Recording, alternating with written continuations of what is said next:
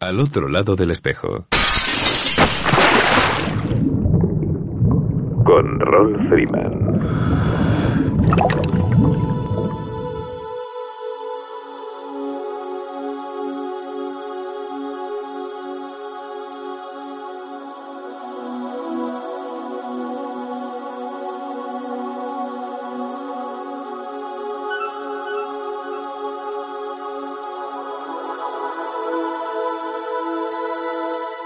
Amigos, saludos alados y bienvenidos a una nueva edición de Al otro lado del espejo.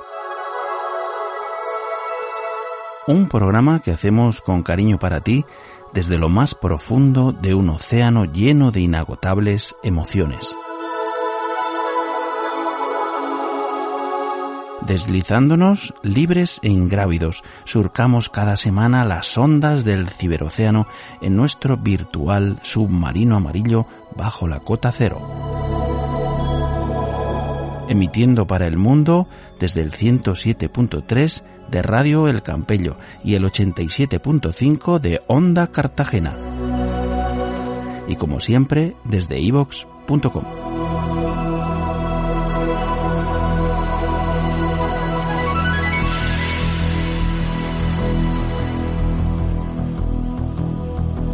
Y nos lo queríamos perder, amigos. ¿Quién lo iba a pensar? Haciendo la radio del buceo y el mar abrigados hasta los dientes. Por primera vez en 11 años, la semana pasada, nos fue imposible llevar a cabo nuestra emisión habitual a través del streaming que ponemos a vuestra disposición. Y no por falta de programa, precisamente. La tormenta Filomena se las trajo y nos dejó sin conexión con el mundo, justo antes de subir a la red el podcast Afortunadamente sí había dado tiempo a enviar el programa a nuestros amigos de Onda Cartagena, Radio El Campello y la Ruta FM. A ellos debemos agradecer una vez más haber podido salir al aire con la regularidad que nos define y caracteriza. Pelillos a la mar, nosotros a lo nuestro, porque toda esta nieve un día llegará también al mar y podremos bucearla a capricho. Otra consecuencia de la dichosa Filomena fue también la imposibilidad de acercarnos a la taberna de mi abuelo. Bueno, por poder, a las malas, habríamos podido, ya solo faltaría. Somos buceadores bajo el hielo. Pero esto y la pandemia de las narices, que sigue limitando nuestros movimientos, terminó inclinando la balanza hacia la autorresponsabilidad. En cualquier caso, a pesar de ser eminentemente blanca, entre todos hicimos y logramos hacer nuestra Semana Azul por los encuentros Blue Drinks, los septuagésimos. Bueno, creo que ya he perdido la cuenta entre los encuentros físicos y los virtuales. Estoy hecho un verdadero lío. En cualquier caso, un encuentro de lujo para empezar este año, eso sí, que tuvimos que conformarnos con brindar la distancia en nuestro sexto aniversario y sin tarta.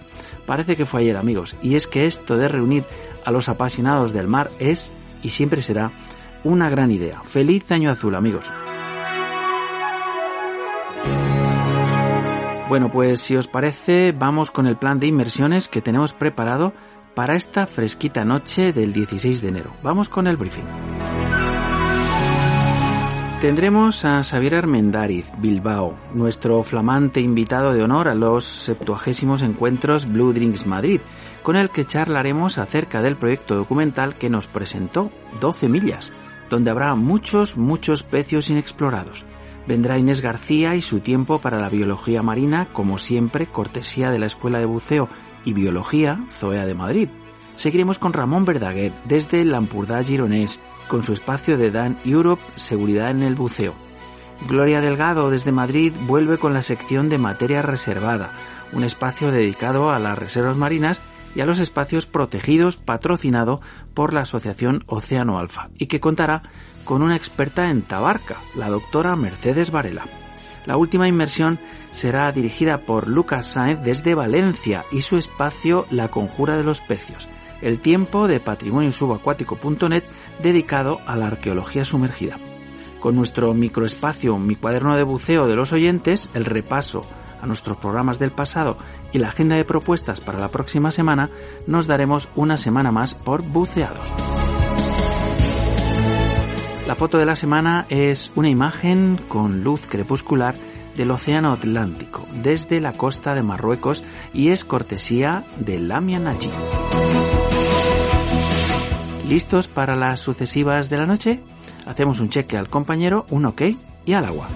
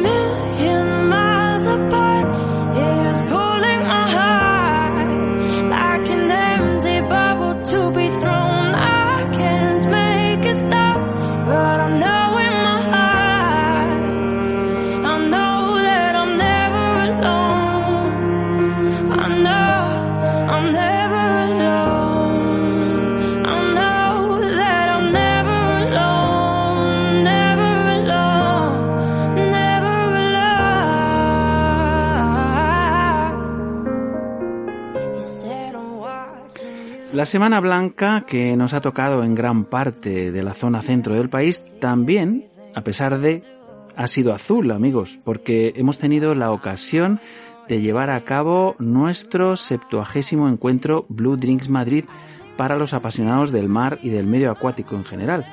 Celebrábamos nuestro sexto aniversario aún en la distancia, vía telemática, añorando no solo el mar, que ya es lo habitual para nosotros, sino también la taberna de mi abuelo, el hogar donde nos venimos reuniendo todos estos años. La ocasión lo merecía, pero ¿qué le vamos a hacer? Ya sabéis que cuando no se puede, no se puede, y además es imposible.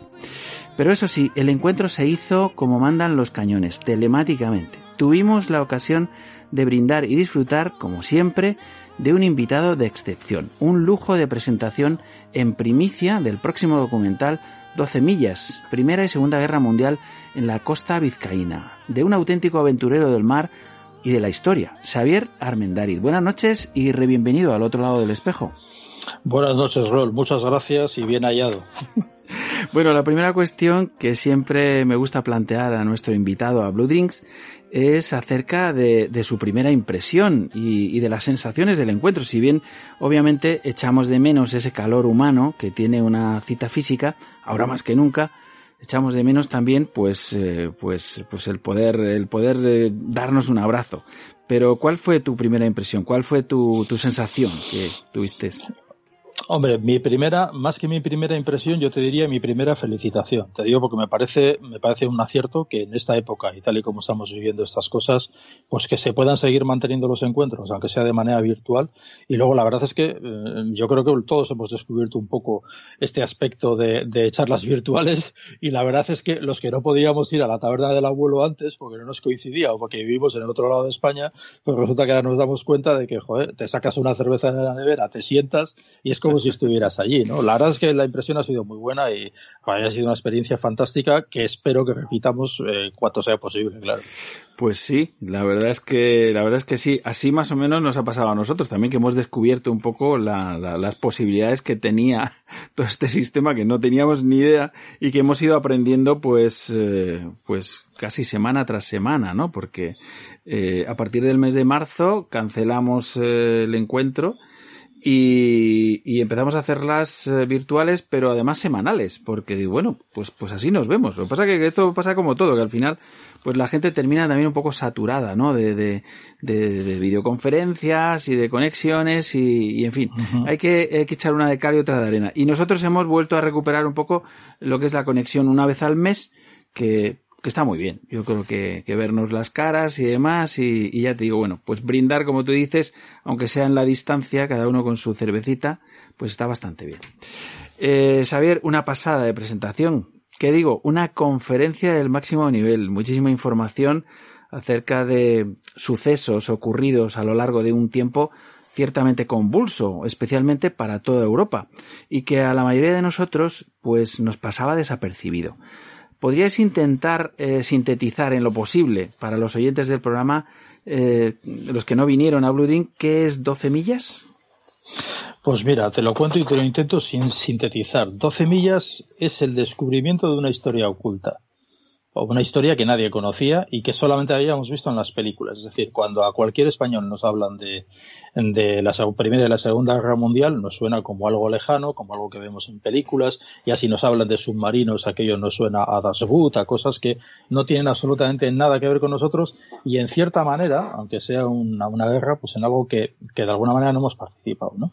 y resulta que en, en, un en una pequeño tramo de la costa, que precisamente pues ya se, llama 12 millas, de la costa de Vizcaya, hemos ido descubriendo a lo largo de los años diferentes buceadores, eh, algunos otros hemos ido descubriendo barcos que aparentemente, eh, pues bueno, apuntaban a la posibilidad de que hubiera habido enfrentamientos justo muy cerca de la costa en la Primera y la Segunda Guerra Mundial entre los alemanes, en su caso, Primera Guerra Mundial y Segunda, y los aliados. Y efectivamente, al final, ha sido como una especie de puzzle en el que hemos reconstruido una historia eh, increíble, una historia de enfrentamientos, de espionaje, eh, en fin, una historia fantástica y que la teníamos al lado y que nadie la conocía.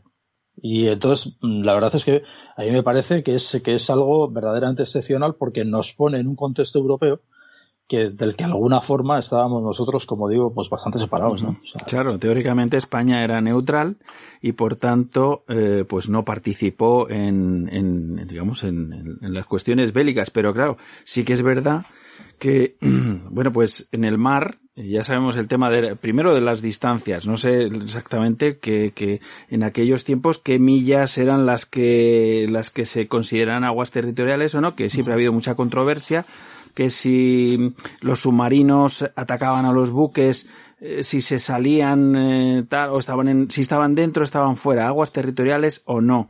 Hay muchas eh, historias sobre esto, ¿no?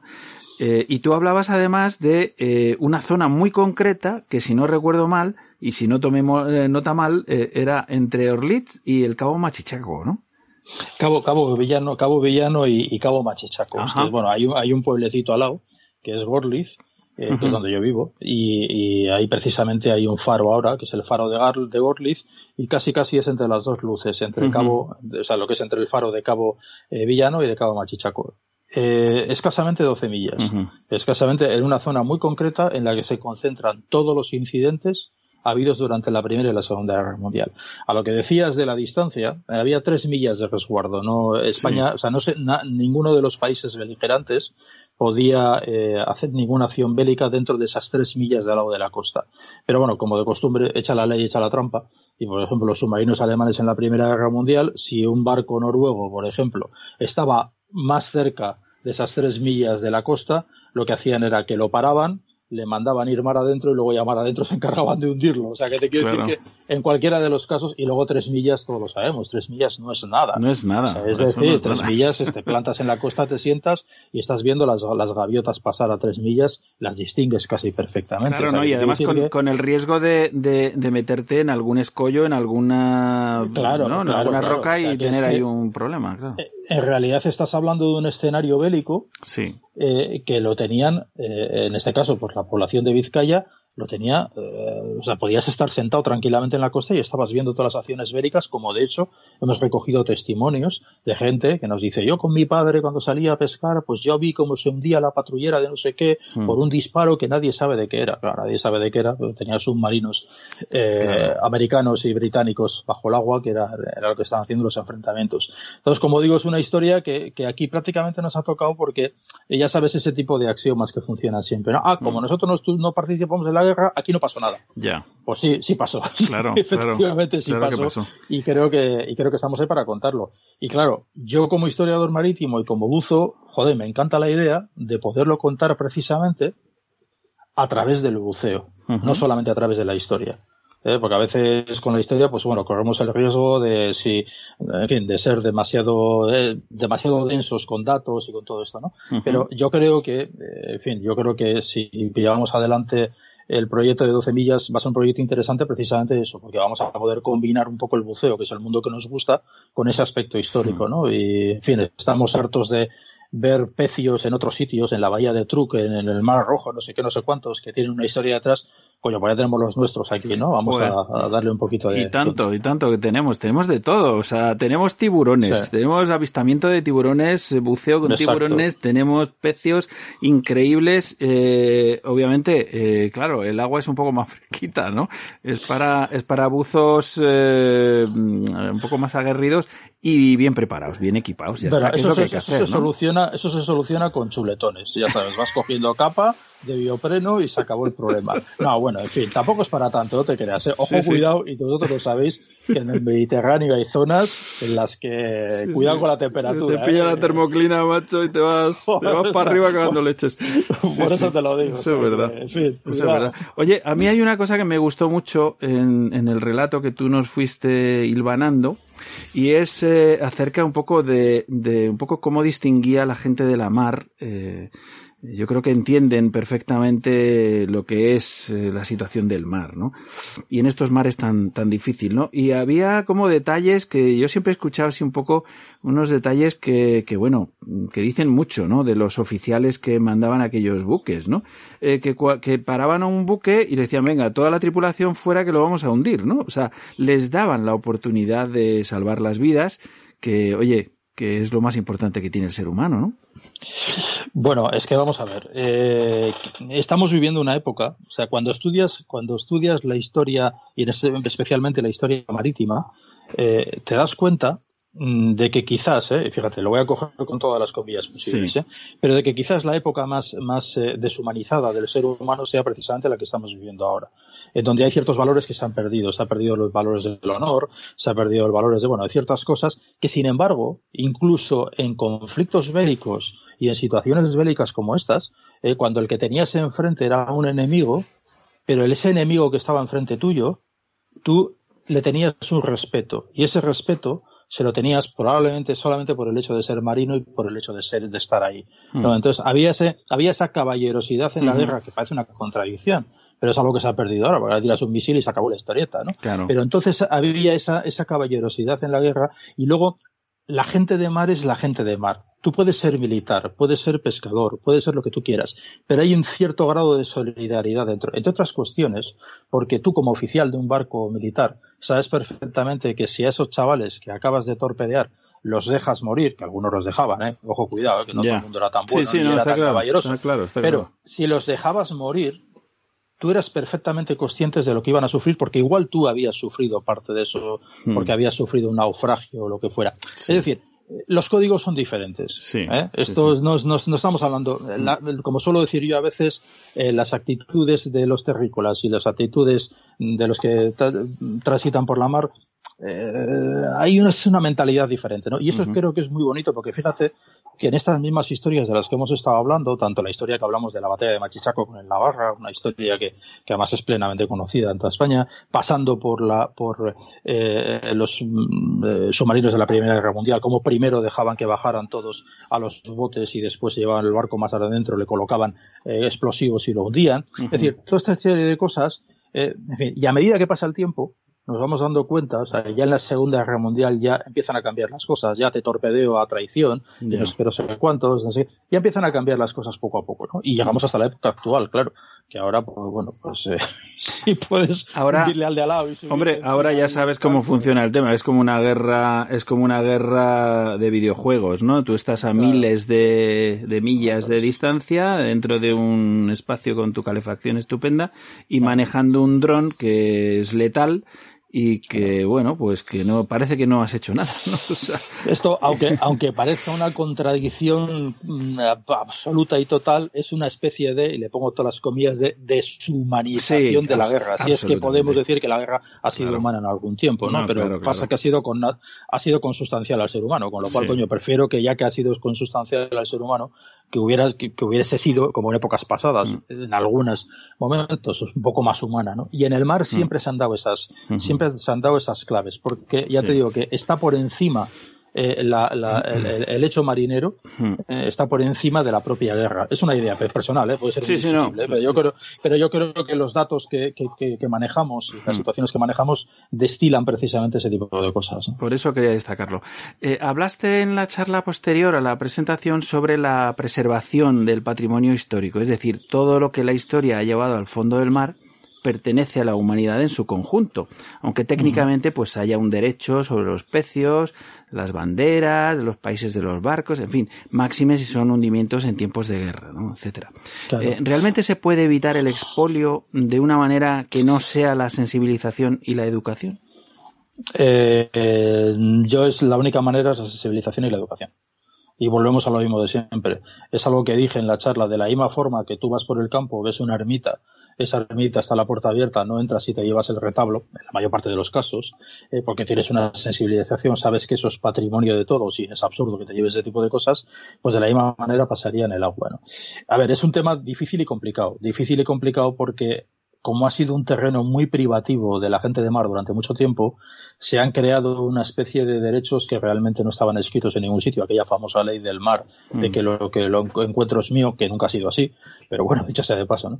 Entonces, eh, eh, el asunto es que tenemos que darnos cuenta que lo que, que cuando descendemos a un barco hundido es como si estuviéramos yendo a un museo. Entre otras cuestiones porque la información que está ahí es muy importante para los historiadores marítimos y para los arqueólogos para reconstruir perfectamente eh, eh, reconstruir la, la, historia de lo que sucedió. Fijaos que ayer hablábamos precisamente que uno de los barcos se llega a saber qué barco es, que lo identifica una Yartaloitia gracias a precisamente a que en un reloj aparece la hora, ¿no? eso, es, magnífico, ¿eh? Esa fotografía, esa, diapo que pusiste es el, el, el, tiempo, ¿cómo lo llaman? El tiempo detenido, o sea... El tiempo detenido, sí, que la tenéis en, en, en, en solopecios.net. O sea que, en fin, eh, si ese reloj no está ahí, probablemente no se hubiera sabido cuál es ese barco. Y hoy no estaríamos hablando de ello, ni se hubiera tal. En fin, yo creo que hay detalles que son muy importantes y que hay que tener en cuenta. Entonces, la actitud, que es una actitud que nos va a costar tiempo, pero no tenemos que cejar en el empeño, es que todos, cada vez que bajamos a un barco, nos demos cuenta que ese barco no hace falta que te lleves nada. Ese barco ya es tuyo, porque ese barco es de todos. Hmm. Porque el patrimonio es de todos. El patrimonio es tuyo, el rol es mío y es de todos los, los, oyentes, de todos los buceadores, de todo el mundo. Hmm. Y eso es lo que tenemos que, lo que tenemos que, que, darnos cuenta. Y también es cierto, yo di un detalle ayer, que te, te acuerdas, que yo les dije a la gente, le digo, joder, si de verdad es mucho más interesante, y yo te, lo digo que lo siento, ¿eh? es mucho más interesante hacerte una foto en uno de estos barcos hundidos, que se las puedes enseñar a todo el mundo, claro. mira, aquí estoy yo en el barco con no sé qué, con tal, al lado del reloj si te da la gana, no sé qué, no sé cuántos, que llevarte algo que vas a tener que esconder ahí porque tienes miedo a que venga la Guardia Civil. Es absurdo. Es que es, absurdo. Es absurdo, sí. Si, si te llevas algo por ego, es mucho más importante tener una cosa que se la puedes enseñar a todo el mundo. No sé, por lo menos yo. ¿eh? no, no, no, es, ¿eh? de lógica. es decir, eh, si los cuadros del Thyssen o del Reina Sofía o demás eh, pertenecieran a una colección privada, que, que, algunos son de colección privada, pero los tienes en la sala de tu casa. No, no, es que además una, una colección privada ilegal y escondida. Ilegal, ilegal, claro, claro, claro. O sea, a ver, durante tres días te puedes estasiar viéndolo, pero al cuarto ya te has hartado. Claro. O sea que, sin embargo, lo otro, o sea, el participar en todo este tipo de actividades, porque ojo, y es lo que comentaba yo ayer un poco, que toda la sociedad en su conjunto, y especialmente los que estamos más vinculados al mar, arqueólogos marinos, buceadores deportivos, buceadores profesionales, todo el mundo tenemos que participar de esa conservación para que también participemos del disfrute de esos elementos. Claro, claro. Eh, yo, creo que, mira, en la historia del buceo eh, es, es, evidente que todos los grandes pioneros que, bueno, que tanto admiramos, ¿no? Y que tanto nos han enseñado, eh, entraron en el mar con unas condiciones en las que digamos como que, que, todo valía, o sea, o no había unas referencias, ¿no? Quizá ellos crearon esta referencia. Ellos entraron y cogieron lo que vieron, porque yo creo que a cualquiera, eh, cuando encuentras algo, tienes la sensación de que, bueno, de que has hecho un hallazgo y que, en fin, que, que, pero no es tuyo. O sea, no era tuyo antes y no es tuyo después. Es decir, es de todos, como hemos dicho. Entonces, bueno, todo ese recorrido, todo ese tiempo nos tiene que servir, es decir, para, para aprender, ¿no? Para poder disfrutarlo. Y desde luego, eh, tú dices una cosa muy interesante que es la fotografía. La fotografía, la imagen, el vídeo, chico, eso es lo que te llevas, es lo que puedes compartir y lo puedes hacer, puedes hacer mil fotos de lo que tú quieras, ¿no? O sea que. Es que yo soy, yo personalmente, ¿eh? yo es que soy un gran amigo, como fotógrafo además también. Claro, claro. entre fotógrafos estamos. ¿eh? O sea, soy un gran amigo de la fotografía y soy un gran defensor, entre comillas, ¿eh? de los selfies. ¿Por qué digo? Porque yo siempre le digo a la gente, coño, si estás en un sitio y ves algo excepcional, ves algo que te emociona, hazte un selfie, porque eso va a ser tu memoria. Claro. O sea, tú vas a recordar ese momento. Y yo siempre, fíjate que siempre pongo en las charlas una imagen que tengo que me sacó además, y aprovecho para dar las gracias a Carlos Gasio, el gran buceador me sacó esa fotografía en Escapa Flow, en el cañón de uno de los montajes de proa de uno de los barcos alemanes. Tengo una foto en la que yo estoy con la cámara de televisión en una mano y con el cañón en la otra. A mí esa foto casi, casi, es una de las fotografías, eh, es una de las memorias de mi vida, porque fue un momento excepcional, además por un tema personal, porque en el mismo momento que yo estaba haciendo, que me estaban haciendo esa foto, y yo sin saberlo, mi hermano estaba muriendo a, casi 3.000, casi 4.000 kilómetros, entonces para mí fue un, es un momento muy excepcional, ¿no? Pero al margen de esa cuestión, es que eh, es algo que, que, de verdad eh, te, hace rememorar sensaciones, no sé qué, no sé cuánto. Me parece importantísimo.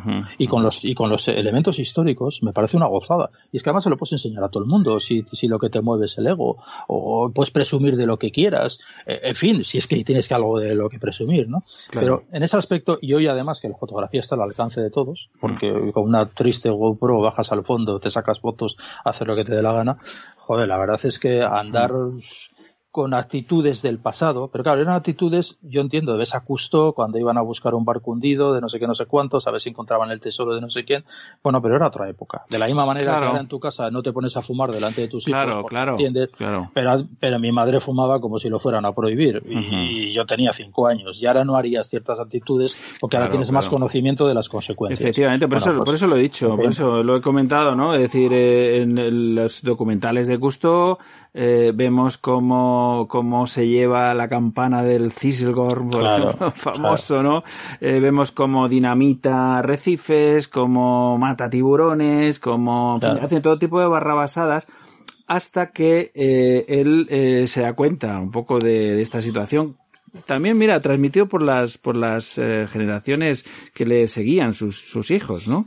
Sus hijos son los que le, un poco le, le transmiten esa sensibilidad nueva diferente, ese punto de vista de decir, oye, mm, por este camino mal vamos, ¿no? Entonces, Exacto, sí, eso es, eso es, eso es. Yo creo que la nueva, nosotros todavía de una manera u otra, los que tenemos una cierta edad y además hemos bebido de esas fuentes, porque eso es un poco lo que comentábamos ayer. O sea, nos hemos hecho buceadores con los, con los cuentos de Tintín, con las películas de Cousteau, eh, con, eh, con, el, eh, lamentablemente, lamentablemente digo, con el descubrimiento de la tocha por Mel Fisher, cargado de cadena. Mm. O sea, nos hemos hecho buceadores con eso y hemos asociado el concepto de la aventura y del buceo a ese tipo de, acciones, ¿no? Pero las nuevas generaciones no, pues yo le pregunto a mi hija, que también bucea, le pregunto por Custo y casi no sabe ni quién es. Claro, o sea, sabe, pero, sabe, pero tiene otro concepto, y tiene un concepto mucho más conservacionista, ¿no? Sí, sí, pues bueno, yo creo que la siguiente generación, si aprovechamos para educarle a bien respecto al mundo submarino,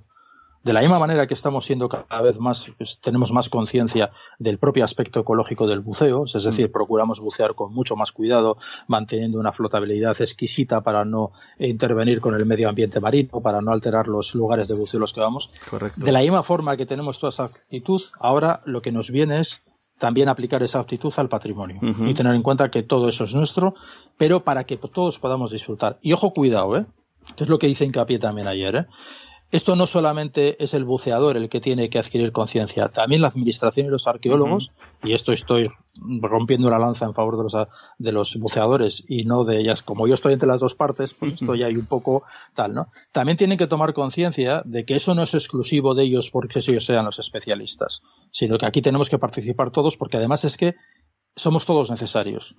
Somos necesarios porque si no el patrimonio no se conoce, no se encuentra, no se con control, pero todos necesarios. No se valora lo suficiente y es lo que hay que hacer. Yo desde aquí también voy a animar al Centro de Buceo de la Armada y a la Armada en general, que una de sus funciones es la preservación del, del patrimonio, eh, que es de todos, pues eh, eh, a que sigan haciendo estas campañas que, que, que venían haciendo ese tiempo atrás con, eh, con los centros de buceo recreativo y demás, un poco mm, haciéndoles partícipe de esta, de esta propia defensa de, de ese patrimonio. Porque, porque los pecios están ahí también para bucearlos, para disfrutarlos siempre que se pueda y, y, con mucho cariño y con mucho cuidado. El famoso Cirgor tenía también problemas de, de, demasiada presión, demasiados barcos amarrados al mismo pecio. Había que buscar eh, fórmulas de, de, preservar ese patrimonio para, para las generaciones futuras, obviamente. Eh, o sea que pero fíjate, hay lugares, que es lo que comentaba yo ayer, ¿no? le tengo un especial cariño a Escapaflow, ¿eh? pero hay lugares en que la gestión del patrimonio y el buceo se combinan de una manera absolutamente perfecta y funcionan de maravilla. ¿no? o sea, que te quiero decir que no hay que buscar fórmulas mágicas ni hay que inventar la rueda otra vez. O sea, es decir, las cosas se pueden hacer. Lo que sí es importante es que también que la administración se dé cuenta de que los buceadores son muy necesarios porque es la primera, yo diría que casi es, primero, son los ojos que, los ojos en el mar, son los que eh, son capaces de darnos información a los que trabajamos por luego por la conservación del patrimonio y son la primera línea de defensa. El buceador no debería ser el problema, debería ser la solución. Efectivamente. Xavier, Xavier Armendari, 12 millas, Primera y Segunda Guerra Mundial en la costa de Vizcaya, navegante, buceador, experto en arqueología subacuática y etnografía marítima, gente de la mar, lo mires por donde lo mires, que fue un placer escucharte y contar con tu presencia en el sexto aniversario de Blue Drinks Madrid y también hoy aquí en Al otro lado del espejo. Gracias por venir. Pues la verdad es que el placer es mío y muchísimas gracias, Rol. Y ya sabes, cuando quieras, ahí estoy. Te mando un formidable abrazo, Xavier. Hasta Igualmente, un abrazo. Chao.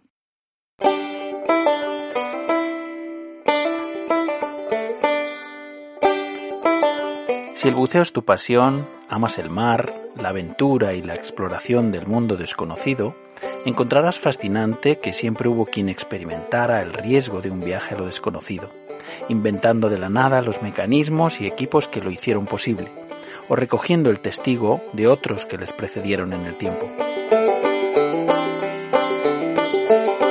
La Historical Diving Society of Spain quiere ser la memoria viva del paso del tiempo, recogiendo el inmenso patrimonio cultural de la historia del buceo en España equipos originales, bibliografía y también las crónicas personales de aquellos que fueron sus pioneros y protagonistas.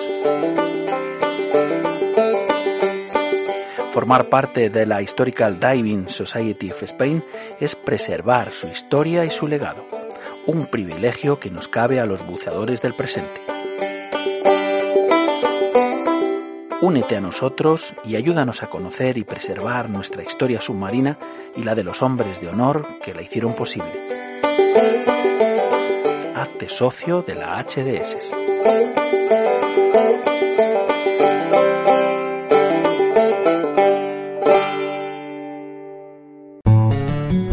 Estamos de enhorabuena. Al otro lado del espejo, por fin sonará junto al mar. En Radio El Campello. Ahora puedes escuchar la radio del buceo y el mar también en la zona de Alicante. Sintoniza Radio El Campello en el 107.3 de la FM de tu receptor. Como siempre, la noche del sábado a las 22 horas. Si te apasiona el mundo submarino y el mar, al otro lado del espejo es tu programa.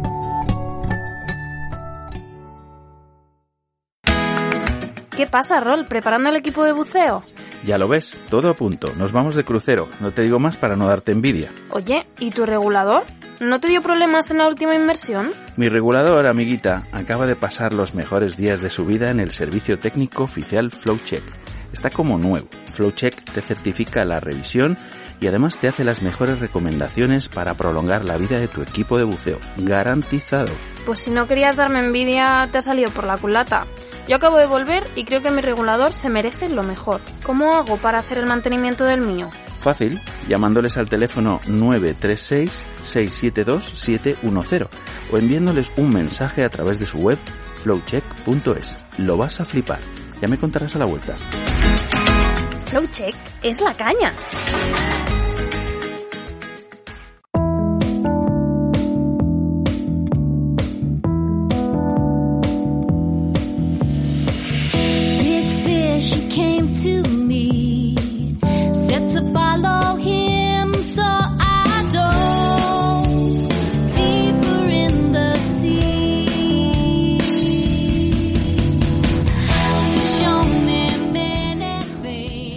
La segunda inmersión de la noche será puramente para hacerlo en el conocimiento de las especies marinas.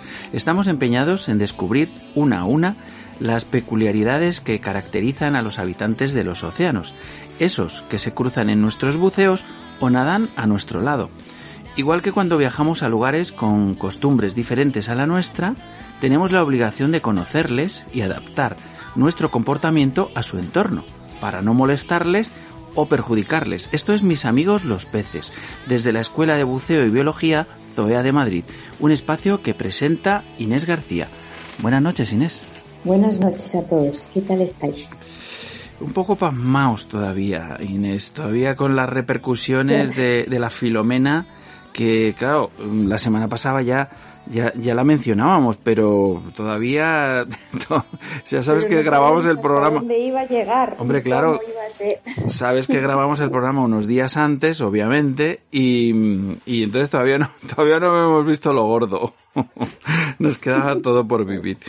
Pero en fin, eh, salimos de esta, ¿eh? Salimos. Ah, he visto alguno, he visto alguno con neopreno, ¿eh? Alguno con neopreno diciendo, eh, bueno, esto es agua también, ¿no? No. sí. Con neopreno y con aletas y la máscara puesta y en la nieve, ¿sabes? Estas imágenes surrealistas donde las haya. Qué bueno. Pues como siempre hay que estar ahí en el contexto, pues hemos buscado una especie que yo creo está muy integrada en este, en este momento actual. ¿Sabes cuál he elegido, Roy? ¿El oso polar? Mm, no, pero casi. el cangrejo de las nieves. El cangrejo de las nieves, qué bueno. Sí, ¿qué te parece? Pues no lo conozco. Y, buscando un poquito de información sobre esta especie, pues se trata de un género de, unos crustáceos de decápodos, que son los cangrejos, y el género en concreto es Chionoecetes y tiene unas siete especies. Y todos los integrantes de este género pues se les llama así de forma común cangrejo de las nieves. Uh significa habitantes de las nieves. Y por una parte es por dónde viven, porque viven en las frías aguas del hemisferio norte y también porque su carne, porque es una especie que se consume, su carne es muy, muy blanquecina y sabrosa y recuerda un poco a la miel. Y son cangrejos un poco grandecillos, son, bueno, no, no demasiado, pero miden entre 6 y 14 centímetros y los machos son el doble de grandes que las hembras. Y tienen un caparazón así tan largo como ancho y una serie de tubérculos en, el caparazón. Y luego en, las pinzas tienen unas cerdas, unos pelillos en forma de gancho. El aspecto, si lo, si lo buscáis, si lo veis, es un poco parecido a los cangrejos araña. O sea, el caparazón y luego unas patas largas, largas. Y, y, en el rostro sobresale un poquito y tiene como dos cuernos separados por un surco y como la mayoría de los cangrejos, pues tiene el dorso de color marrón rojizo y a veces puede presentar así como iridiscencias y el vientre es amarillo, blanquecino. Y mm, como decíamos, viven en las frías y cristalinas aguas del Atlántico noroeste y del Pacífico norte. Y también están en el mar de Banes, pero aquí parece que no era originario de aquí, que, que se ha introducido después y viven a grandes profundidades, entre 100 y 300 metros, en aguas frías, como decía, menos un grado a 5 grados más o menos. Y la, la zona en la que habitan son las profundidades de la plataforma oceánica y la parte superior del talud, que ya sabéis que la plataforma oceánica es eh, esa especie de, de, acera que rodea los continentes y el talud es el tobogán que baja hacia las, hacia las profundidades marinas. Y le gustan sobre todo los fondos de arena y cenagosos. Y luego, en cuanto a su distribución, pues los machos y las hembras eh, viven en zonas diferentes. Muchas veces solo se encuentran en la época de apareamiento. los machos suelen estar en zonas más profundas y, las hembras a profundidades más intermedias y suelen ser gregarias, viven eh, todas las hembras juntas. Y se alimentan estos cangrejos pues de otros invertebrados del fondo, por ejemplo, pueden comer, eh, otros crustáceos o bivalvos o gusanos poliquetos o fiuras pero la dieta va a depender de, de la edad, van cambiando. También pueden comer carroña, incluso se sabe que practican el canibalismo. Y en cuanto a su reproducción, pues tienen una gran capacidad para reproducirse, lo hacen una vez al año y en ese momento cada hembra puede poner hasta 150.000 huevos en, las aguas profundas del océano, muy prolíficos. Mm. Y pueden vivir entre 5 y 6 años y antes de morir se aparean por última vez y luego ya mueren. Y las, las crías que salen lo hacen en primavera cuando hay gran cantidad de plancton para que puedan comer y en este momento pues son larvas nadadoras que se llaman zoea, igual que en nuestra escuela. Anda. Sabéis que el nombre de zoea eh, significa eso, una, una larva de, los cangrejos, una, una, fase larvaria de los cangrejos. Y luego ya se transforman en otro tipo de, de, larva y ya se van a posar en el fondo y a partir de ahí pues vivirán su vida bentónica. Y como decíamos al principio, es una especie que se captura, que se aprovecha comercialmente y se suele eh, pescar con nasas, con, esas jaulas enormes donde los cangrejos pueden entrar pero no salir. Y, también originalmente se, se capturaban con redes de arrastre. Y también, como decíamos, su carne es muy blanca y muy apreciada y si veis algunos vídeos, si buscáis eh, el cangrejo de las nieves en, internet, veréis que, la pesca pues es bastante aventurera porque están en esas frías aguas. Entonces los pescadores locales los pescan entre marzo y diciembre y, y luego una vez que suben a la cubierta que veréis en los vídeos que están todo lleno de nieve y que las condiciones son bastante duras, pues hacen una selección y solamente se quedan con los machos. Las hembras o los machos jóvenes de menor tamaño los devuelven al mar para que se puedan reproducir. Y, y en España, pues en las Navidades, muchas veces nos comeremos unas patitas de estos cangrejos de las nubes. Así que os invito a que los conozcáis. Bueno, eh, Inés, eh, yo eh, veo que me cuesta, me cuesta desde luego diferenciar el cangrejo de las nieves del cangrejo real. es que pilla una noticia. los crustáceos son complicados, tienes que fijarte en, muchas partes del cuerpo, en el tamaño y así, pero claro a grandes rasgos. Sí, eh, nada, que pilla una noticia, según estaba indagando aquí, escuchándote atentamente y buscando un poco, pues, imágenes y demás para, para identificar y enseguida, pues, salía esta, esta similitud con el cangrejo real. Y, y veo una noticia que, de la vanguardia que dice, eh, pagan 41.600 euros por un cangrejo de las nieves en una subasta del Japón. ¿Tú te lo puedes creer? Es la locura, ¿eh? Estamos locos. Estamos muy locos, muy locos. Y además creo que pagaban el mismo, el mismo personaje, eh, que ya pagó el año pasado también otra cifra desorbitada, eh, digamos como que lo, lo ha doblado, ¿no? Y es una, son cifras de récord, de récord Guinness. Yo creo que hay más de campaña publicitaria, ¿no? Que, que, de otra cosa, ¿no? Es lo que yo entiendo, ¿no? Fíjate hasta el punto, eh, Inés, que estos cangrejos eh, tan grandes y demás, bueno, han creado, eh, por ahí hay un, incluso un programa de televisión que se dedica, eh, o sea, te van a contar en plan reality, eh, cómo, se pescan, cómo se pescan de diferentes barcos y demás que están ahí un poco en la carrera a ver quién pesca más, ¿no? Y joder, cuando estabas hablando y diciendo sobre lo prolíficos que son a la hora de reproducirse, digo, ya, ya pueden darse prisa porque es que no veas qué manera de capturarlos, ¿eh? O sea, es, es terrible, es tremendo. O sea que, mm, no sé, no sé cómo estará, pero en fin, somos la caña, somos la caña. Eh, pescando, pescando todo tipo de especies, es la leche. Somos voraces, la verdad. Muy voraces, muy voraces. Así que algo se coma, eh, no veas, ¿eh? Tremendo.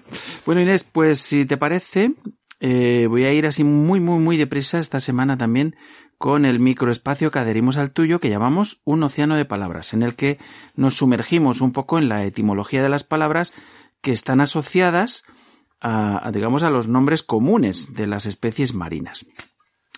Y la palabra de la semana, como muchas otras, me la has inspirado tú misma, Inés, con tu elección de la especie a comentar en el espacio, pero desde el pasado, el programa que emitimos hace ya cuatro años. Nos hablaste del pez humano. ¿Te acuerdas? Del Proteus anginus. pues bien, me dije, ¿para qué voy a buscar más? ya sabéis, ya, sabe, ya sabéis la respuesta. Así que la palabra de la semana es humano o humana. En atención a que los hombres un día decidieron ponerle este apelativo también a una clase de peces. Por algo sería. Vamos con la palabreja. Humano o humana proviene del latín humanus y el diccionario de la Real Academia Española de la Lengua dice que tiene varias acepciones, eh, por ejemplo, dicho de un ser que tiene naturaleza de hombre, ser racional, para referirse al conjunto de los hombres. Perteneciente o relativo al hombre. También es propio del hombre, como ser racional. Y la cuarta, comprensivo, sensible a los infortunios ajenos. O sea, tener humanidad, ¿no? Ser un poco, ser humano, ¿no? Bueno, como palabra complementaria y partiendo del pez humano, pues eh, podríamos tener acto humano, capital humano, ciencias humanas, derechos humanos, género humano, letras humanas, linaje humano, naturaleza humana, raza humana, respeto humano y virus de inmunodeficiencia humana. Me ha parecido interesante comentar el verbo por aquello del pez. Eh, humanizar, por ejemplo, es hacer humano familiar y afable a alguien o a algo. Por ejemplo, el caso de humanizar un pez, ¿no? O lo que hace, por ejemplo, la, la, factoría Disney y otras ahora, otras también, ¿no? Que humanizan a los, eh, a las especies animales, ¿no? Por ejemplo, buscando a Nemo, pues eh, se humaniza muchísimo todo ese mundo de los peces payaso, ¿no? Y del resto de la fauna marina, ¿no? Em, si vamos a la desambiguación, eh, y nos referimos a, humano, pues podríamos hablar del ser humano como el Homo sapiens, desde el punto de vista biológico, correspondiente a una sola especie animal, también llamada hombre o especie humana. Homo como género de primates homínidos de la tribu Hominini, al que pertenece la especie humana la condición humana desde el punto de vista filosófico y humanístico, el reino humano en el budismo y la persona física desde el punto de vista del derecho. En música, Humanos es una banda musical portuguesa. Humanos también es el álbum de la banda musical Humanos. Humanos a o vivo es otro álbum de la banda musical Humanos. Ser Humano es el primer álbum de estudio de la banda chilena de hip hop Tiro de Gracia que es el único tiro que no tiene ninguna gracia, pero bueno. Humanos, álbum del dúo argentino de rock Pastoral. Color Humano es la canción de la banda argentina de rock Almendra. Y Ser Humano es el sencillo de Natalia Lafourcade de su álbum Casa. Tenemos como organizaciones a Humana INC, es una empresa estadounidense de seguros médicos. Humana People to People es una organización no gubernamental. No sé si es esta la que recoge el tema de la ropa y estas cosas, ¿verdad? ¿Te suena? Y también... no lo sé cómo es exactamente, pero, pero, se llama humana. Se llama humana, ¿verdad? Está claro. Y personajes de series ficticias, pues los humanos es la raza de la serie televisiva de ciencia ficción Babylon 5. Y para terminar, nos vamos a despedir con el temita seres humanos de los punsetes, que no están nada mal. Allá vamos. Allá vamos. Un abrazo para todos y cuidaros mucho. Muy bien, Inés, un besazo grande y hasta la próxima. Hasta la próxima.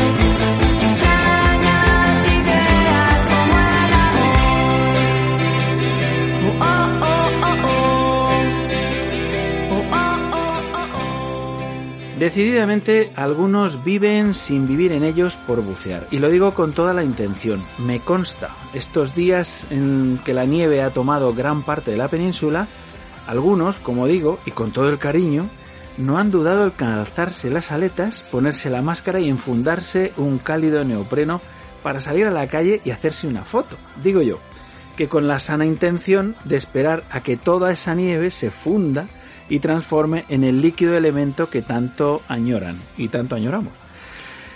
Otros, los más afortunados, lanzándose literalmente entre olas de hielo. En fin, la locura.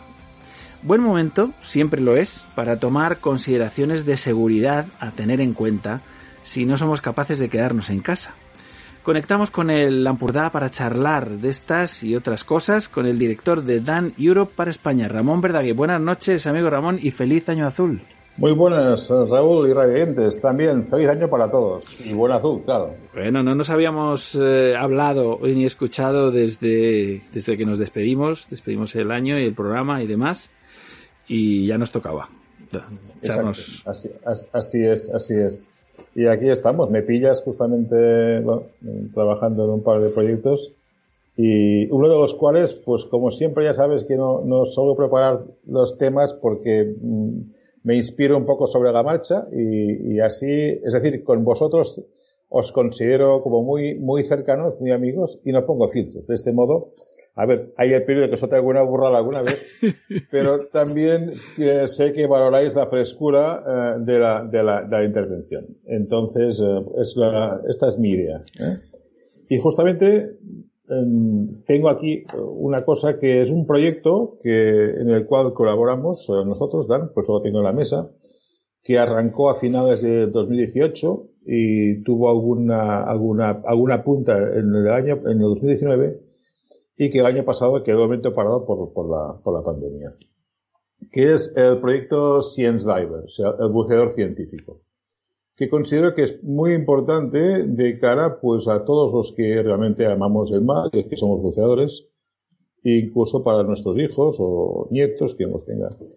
Um, en principio, a ver, la idea es simple. O sea, la idea es, eh, el océano ocupa más del 70% de la superficie de la Tierra. Eh, y entonces, y, ahí, ahí estará en superficie, básicamente dependen cuatro patas principales o cuatro, cuatro sectores principales, como es el turismo, el transporte, el comercio y obviamente el, el crecimiento demográfico. ¿eh? O sea, el planeta cada vez está más poblado cada vez necesitamos más recursos y ahí está. Eh, todo ello crea una necesidad de, de, protección de, este, de esta gran superficie y que esta necesidad de protección evidentemente va vinculada, va ligada a una necesidad de un mayor conocimiento. Sabemos mucho sobre el mar, pero todavía podemos saber más. Necesitamos saber más. ¿eh? Eh, esto ha llevado a lo que se denomina eh, economía azul. Eh, es un concepto de, nueva acuñación en el cual, bueno, se trata de dar sentido, de rentabilizar, de hacer también sostenible todo este espacio. Y para ello se apoyan también en dos áreas de, investigación. O sea, una es la investigación marina propiamente dicha y la otra sería el buceo científico que se apoya en la, en la, en la eh, industria de la tecnología azul.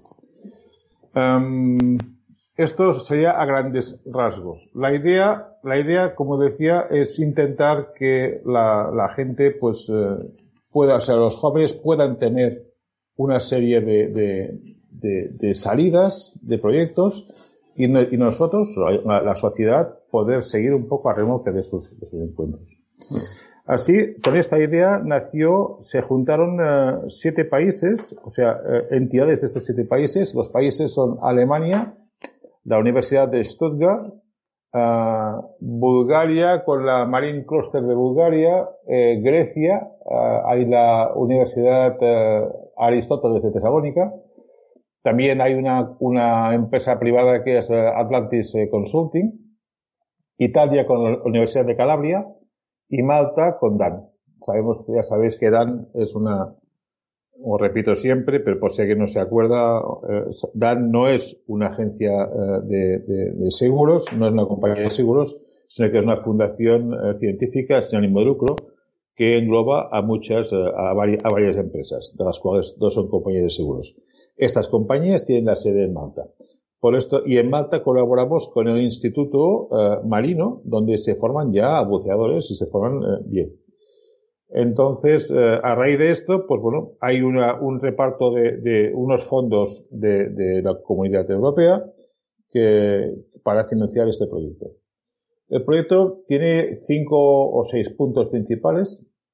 Por un lado, va orientado a la formulación de políticas que permitan, pues, la educación de buceadores científicos en, en o sea, educación de buceadores científicos, o sea, educación superior aquí en Europa eh, trazar las trayectorias profesionales de buceo científico para jóvenes investigadores de aquí en Europa, evidentemente, y también eh, crear estatutos profesionales eh, en la industria marítima. También en Europa, claro.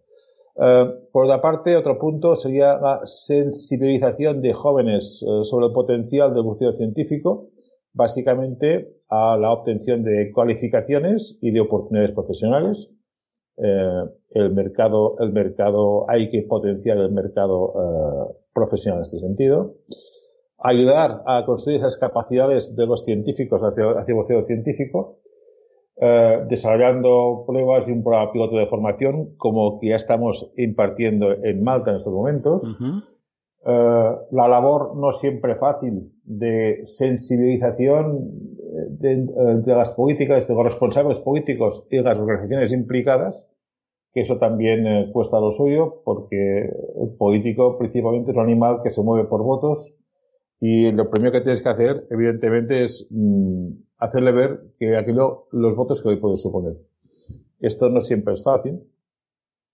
A veces hay, hay honorables excepciones, hay gente que lo ve enseguida y, y pero a otros les cuesta un poco más de convencer. Eh, hay el desarrollo también de toda la red de actores que actúan ahí, como son pues eh, universidades, centros de enseñanza superior, asociaciones, organizaciones de buceo, industrias nacionales y europeas, asociaciones profesionales de buceadores, eh, de buceado comercial, buceado científico, etcétera.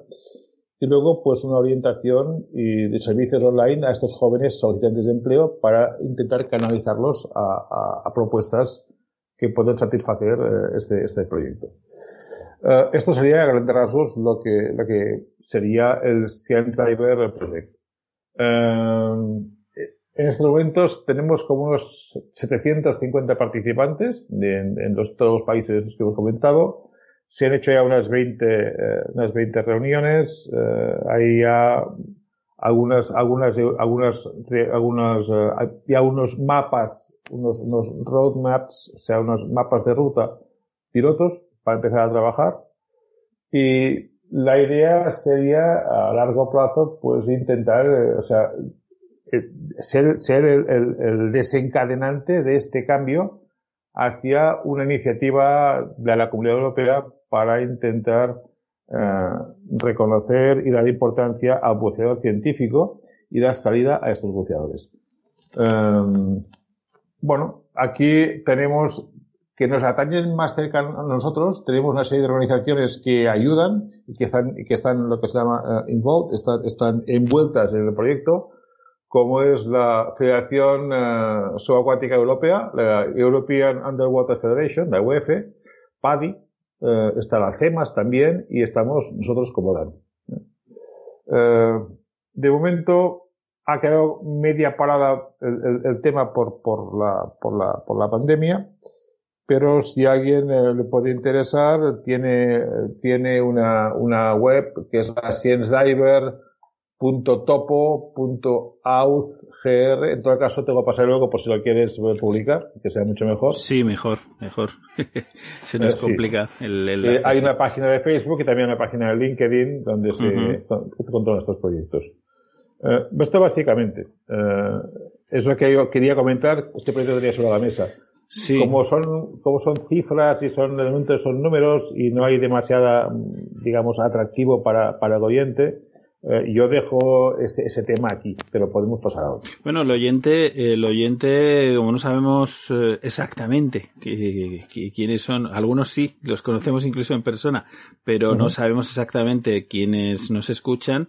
Eh, bueno, es muy probable que alguien le pueda, le pueda interesar, porque me imagino que, que, un poco este proyecto va dirigido, en principio, a algunas especialidades universitarias. Eh, Correcto. Es decir, eh, bueno, pues, eh, pues conocemos, por ejemplo, a los arqueólogos. Los arqueólogos, obviamente, eh, biólogos, biólogos claro. ingenieros, fisiólogos, médicos, todos estos profesionales están mecánicos, toda esta gente está implicada aquí directamente. Directamente, indirectamente puede haber bastantes más. Claro. ¿Eh? Eh, a ver, aquí hablamos de muchas cosas, ¿no? Entonces sabemos que, hombre, la nutrición, por ejemplo, es una parte fundamental. De hecho, bueno, pues todo el, todo el sistema, toda la gente que trabaja en tema de pesquerías, en tema de, de reservas marinas eh, y demás, pues, pues, pues necesitan pasar por ahí, ¿no?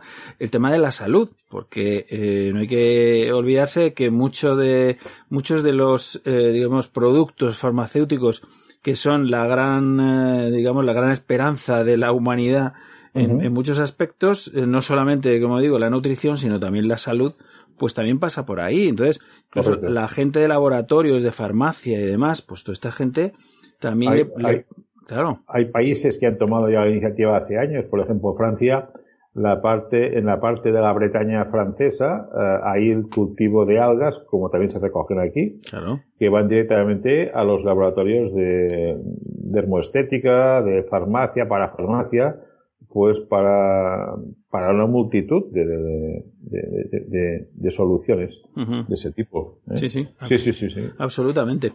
Eh, hombre, luego, y luego yo pensaba aquí, tomaba nota, no, mientras que tú estabas desarrollando un poco el tema, ¿no? Estaba, estaba eh, anotando transporte, comunicación, incluso la diversión, pero esto ya es un poco menos científico, ¿no? Por lo menos la parte de diversión, que es en la que nos movemos con más, con más frecuencia, ¿no? Pues fíjate, perdón un segundo, fíjate que en la parte de diversión o sea, yo siempre he echado en falta una profesionalización del sector, en este caso, del sector eh, turístico del buceo, del buceo recreativo. O sea, hablamos siempre del buceo comercial como comercial, o sea, como si fuese profesional, o sea, mm. sabemos ligar un poco el buceador profesional con el buceador comercial. Sí. Sin embargo, son muchos los que se ganan la vida haciendo de, de guías o haciendo, impartiendo formación o cursos.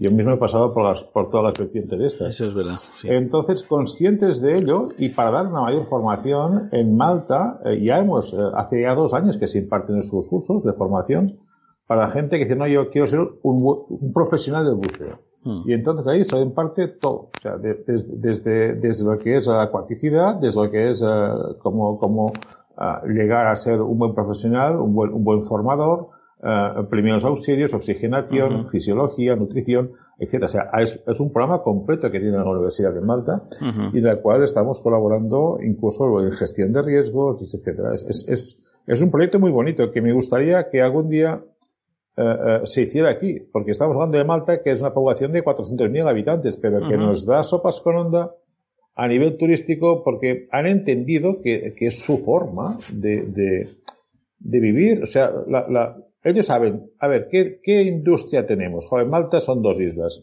No hay una industria potente ¿eh? eh, que, que, pueda, que pueda venderse fácilmente. ¿Qué tienen? Pues tienen lo mismo que nosotros, mar eh, y, sol. Eh, incluso lo tienen, tienen pocos peces, tienen pocos recursos en este sentido. Pero han entendido que el turismo era, era un bien cultural importante. Y entonces ponen facilidades. Donde nosotros hemos puesto muchas trabas, ellos ponen facilidades. Hay muchos, muchas agencias de formación eh, a nivel, eh, o sea, las grandes agencias de formación, eh, CEMAS, PADI, NAU, SSI, etcétera, de, de, de, Europa, mm. muchos hacen, por ejemplo, la formación teórica y la parte de aguas confinadas o de piscina en su país, y luego la parte de mar la hacen allí, porque les favorecen a nivel de vuelos, a nivel de alojamientos. Claro. Tienen unas aguas, tienen aguas, no tienen ríos, con lo cual tienen aguas muy claras. Tienen una cantidad de pecios impresionante. Entonces, allí eh, nos están dando sopas con onda. ¿eh? Eh, Aquí empezamos a poner con los títulos de titulación técnica, pusimos muchas trabas, incluso a la gente que venía a trabajar aquí de fuera. Eh, recordar todas las situaciones de que, se, que hubo hace unos cuatro años o tres años, eh, un montón de gente que tenía que actualizar las cosas. Allí lo pusieron bastante más fácil. bastante más fácil. Y yo creo que deberíamos aprender eh, un poco de ellos. Pues Entonces, a mí me da rabia que siendo un país como somos, con una cantidad de cosas tremenda, con, con sols y con todo ya la infraestructura turística montada, con centros de buceo, yo diría, de los más completos que he visto, están en España. Cuando sales por ahí, a veces te encuentras centros de buceo que dices, por Dios, esto no sé si va a flotar o se va a hundir. O sea, hay, hay, sí, sí, he visto cosas, eh, y más ahora que nos dedicamos a hacer un poco el, seguimiento de seguridad de los centros de buceo, eh, bueno, eh, no, no, quiero señalar a nadie, pero, pero es que hay lugares en que yo no iré. Eh, yo no iría si, claro. si, hay, si la gente supiera lo que yo quiero saber. Sí, algunos, algunos obviamente no volveremos. o sea, decir, aquel que, bueno, pues ha tenido la experiencia de, de poder eh, un poco, no, ya no tengo que comparar, bueno, comparar es, dices, odioso, pero oye, uno no tiene más remedio, en un sitio te tratan espectacular y en otros eh, de pena, y cuando digo te tratan de pena me refiero al servicio que te ofrecen, ¿no? Eh, hablamos de, de infraestructuras y hablamos de, equipamiento y hablamos de seguridad y hablamos de todo, o sea, el conjunto, ¿no? Es que este es el problema. El problema es que todas eh, las necesidades nuestras como buceadores aparecen solamente, o muchas de ellas solamente se ven en caso de emergencia, cuando las necesitas. Claro. ¿Eh? Si no, permanecen ocultas y siempre hacemos un acto de fe y confiamos en que, bueno, pues ya se sabe, que todo está. O sea, cuando buscamos un centro de buceo a través de Internet, miramos el resort, si tiene spa, si no tiene spa, si dan champán rosado, lo dan seco o bruto. Pero nadie, eh, nadie verifica, porque muchos ni lo dicen, qué tipo de equipación tienen, si tienen, eh, si tienen eh, gente formada en primeros auxilios, si tienen oxigenación, si tienen radio. Lo damos por hecho, Ramón. Lo sí, damos mucha gente, mucha gente dice, oye, y, oye, si me encuentro mal, me enviáis el helicóptero. Y claro, el helicóptero que tenemos ahí al lado, siempre disponible. Sí, porque encima esa es otra. O sea, pretendemos que nos den servicios de primer mundo países de cuarto mundo, que cuando aguas de helicóptero los han visto en las películas, pero mm. no saben lo que es un helicóptero. Y lo digo en serio. Sí, sí. Yo siempre, yo siempre cuento que si tienes que accidentarte en, en cierto país, eh, en, Bali, por ejemplo, si tienes que tener un accidente en Bali, tienes que accidentarte eh, de, de lunes a viernes, porque el fin de semana la cámara hiperbárica cierra. Uh, claro, la gente quizás debería saber esto. Ahora parece que hay una que han abierto y, y ya está, pero eh, o cuando van a bucear en según qué islas del Pacífico, y a poner nombres, la gente debería saber que si todo va bien, en caso de accidente te dan tres días o cuatro en llegar a la cámara. Si todo va bien. La última vez, eh, lo comento a veces también, se hundió el barco de, rescate, eh, que era un barco de pesca, un tratado. Entonces, claro, eh, la gente tendemos a presuponer muchas cosas cuando en realidad deberíamos cerciorarnos antes. De aquí la idea de Dan de crear el proyecto HIRA, eh, el Hazard Identification, o sea, la identificación de peligros y gestión de riesgos, justamente para dar una valoración del mismo modo que se dan, por ejemplo, eh, las empresas hoteleras a los hoteles de 1, 2, 3, 4 o 5 estrellas, y así todo el mundo sabe qué puede esperar de un hotel de 5 o un hotel de 2, pues eh, del mismo modo valorar los servicios que dispone en cuanto a formación a personal formado, a equipos, botiquines, etcétera, en los centros de buceo. Mm. Y de este modo, a veces, pues te interesa más quizás pagar un poco más, pero estar más seguro. Dice, oye, si me pasa alguna cosa aquí, pues ya está. Esta gente, por ejemplo, tiene eh, GPS o tiene Nautilus, o sea, tiene aparatos de navegación o de posicionamiento en caso de pase alguna cosa, porque claro, si estás haciendo inversión en medio, en una isla del Pacífico y te se lleva la corriente, pues eh, te puedes reír porque en medio del Pacífico la cabeza alguien. Uno, tiene, tiene, que saber esto antes de, antes de embarcarse en debería saberse, debería saberse. Y mucha gente no lo sabe, no, lo saben ni las agencias de viaje, en, muchos casos.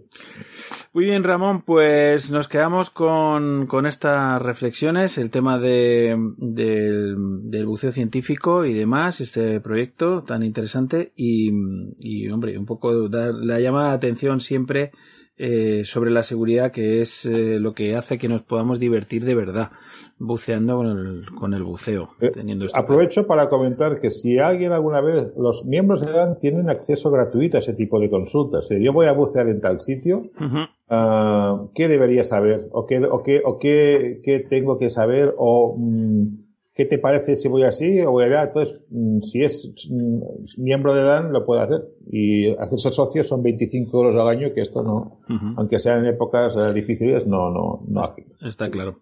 Ramón, Ramón Verdaguer, un abrazo grande y hasta muy, muy pronto. Igualmente, un abrazo a todos. Un saludo.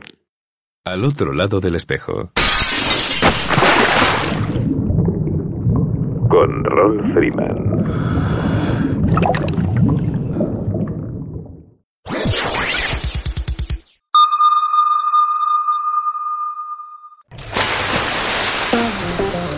Quién quieres a tu lado cuando buceas? ¿A un buen amigo? ¿Al mejor compañero disponible? Hay alguien que puede ser ambas cosas. Dan Europe ha estado ayudando a los buceadores desde 1983, proporcionando asistencia médica de emergencia, planes de seguros específicos para buceadores y organizando actividades para promocionar la seguridad. A veces todos necesitamos a alguien que nos ayude o nos proteja. Cuando se trata de buceo, este alguien es Dan. Únete a nosotros en daneurope.org.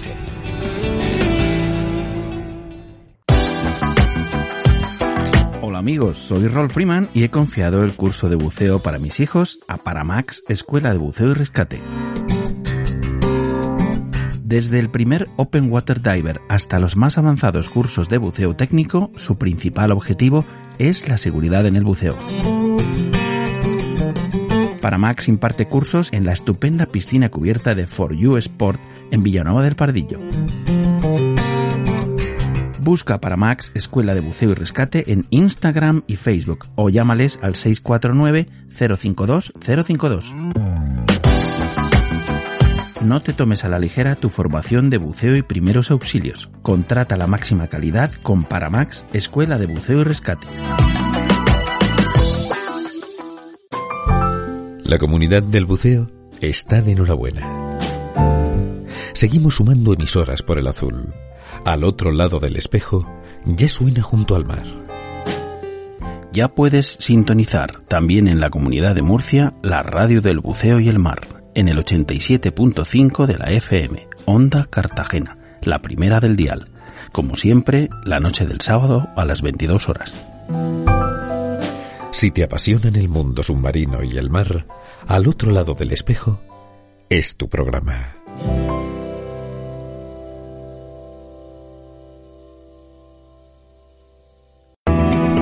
Estáis escuchando Al otro lado del espejo, un espacio para sentir la brisa del mar.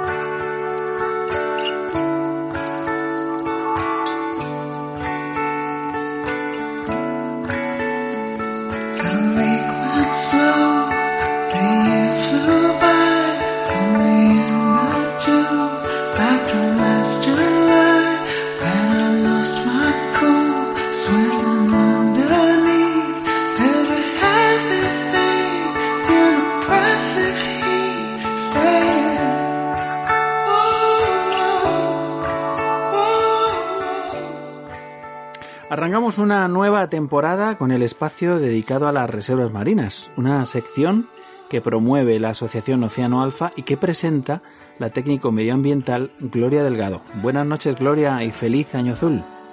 Buenas noches, feliz año, feliz año nuevo, azul y bueno, frío. Muy frío. Vaya frío que tenemos. Y bueno, pues, pues con, con mucha ilusión una nueva etapa hemos invitado para, para, inaugurar esta temporada a nuestra amiga, conocida y muy querida, Mercedes Varela. Buenas noches, Mercedes. Hola, buenas noches. Buenas noches, Gloria. Buenas noches, Rol. Buenas noches, Mercedes. A ti ya te felicité el año porque tú has arrancado el programa también. Has arrancado el año con, con, con, nosotros. Así que, bueno, pues re bienvenida, como siempre. Muchas gracias. Fenomenal. Bueno, pues bueno, ¿qué tal, qué tal está Tabarca? ¿Cómo están los fondos? Que los tienes calentitos, ¿no? Pues mira, ahora están genial porque están de, de paro biológico de buceadores. Porque hay una de las zonas de la reserva donde enero y febrero no se puede bucear, que es la zona de aguas exteriores. Así que solo unos privilegiados podemos ir a observar cómo está la fauna por ahí. Y bueno, pues está descansando de, del intrusismo de los buceadores, que aunque somos meros observadores, pues siempre estamos en un ambiente que no deberíamos estar. Pero, mm, pero muy bien, la verdad es que siempre estos dos meses de parón le hacen muy bien a la reserva. Les dejamos vacaciones ahora mismo a la, a la fauna y flora marina, ¿verdad? Que siempre eso pues recarga las pilas. Y bueno, un poquito, Mercedes, de lo que estáis haciendo ahora en, ese buceo durante este parón, ¿ese tiene que ver con el seguimiento de la reserva marina? Eh, estrictamente el seguimiento, hay instituciones públicas que se dedican al, al seguimiento. Eh, yo lo hago un poco por, bueno, pues porque tengo buena relación con la reserva y entonces eh, con la vigilancia de la reserva y todos los, los sistemas de gestión de allí. Entonces, bueno, pues de vez en cuando siempre me gusta en este parón echar un buceíto pidiendo mis permisos para, para ir a observar cómo, cómo va evolucionando. Ten en cuenta, Gloria, que yo entre los buceos que hago de con Posidonia Cospor y con la universidad en mi trabajo de, investigadora, al final son muchos buceos durante muchos años que hago en la reserva. Esto, charlando mano a mano con el servicio de vigilancia de la reserva, hace que, que bueno, que haya ahí una, una suma de información y una sinergia súper bonita. Así que haces un poco la labor de, apoyo, colaboración y bueno, yo creo que es muy importante, ¿no? Que puedas dar ese apoyo, esa sabiduría al, servicio de vigilancia. Claro, tú cuenta que yo soy la, la, única persona que bucea en Tabarca, que además de tener el centro de buceo, eh, tengo mi formación como doctora en biología marina. Entonces, eh, los ojos de mis observaciones eh, tienen un rol. Eso no significa que los otros buceadores no me ayuden muchas veces porque también comentamos cosas dentro de los grupos que tenemos y ellos también se dan cuenta de cosas porque lo que no tienen de formación muchas veces uno lo tiene de experiencia. De tantos buceos al final pues van saltando ciertas alarmas. Lo que pasa es que yo soy la que soy capaz de interpretar y darle razones a esos comentarios que, que uno como mero buceador se va fijando. Por alusiones, que has dicho no sé qué de rol, eh, digo, ya está, ya me ha mencionado. Gloria, eh, en tus buceos en Tabarca, eh, ¿qué haces? ¿Tomas nota? ¿Haces fotos? ¿Grabas vídeos? Eh, ¿Cómo? O simplemente te lo llevas eh, puesto con tus sensaciones. Pero has dicho ah. Gloria. Pero creo que es Mercedes la pregunta, ¿cierto? Sí, claro. Es que has dicho Gloria. He dicho Gloria, es para Mercedes, es verdad. No hay ningún problema. A ver, eh, dependiendo de lo que. Cuando voy como guía de Poción y Ecosport, entonces ahí simplemente es una observación. Sí. Es verdad que cuando la observación es de algo que normalmente no veo, por ejemplo, la otra vez que estaba la Poción en Flor, entonces sí que lo anoto, hago una anotación y eso lo pongo en manos del servicio de vigilancia, especialmente del biólogo de la reserva, que sí que le, mando una nota y le, y le comento, oye, he podido observar esto y he podido observar en este caso, por ejemplo, la floración de Posidonia, que fue súper bonita, eh, unos días antes de Navidad.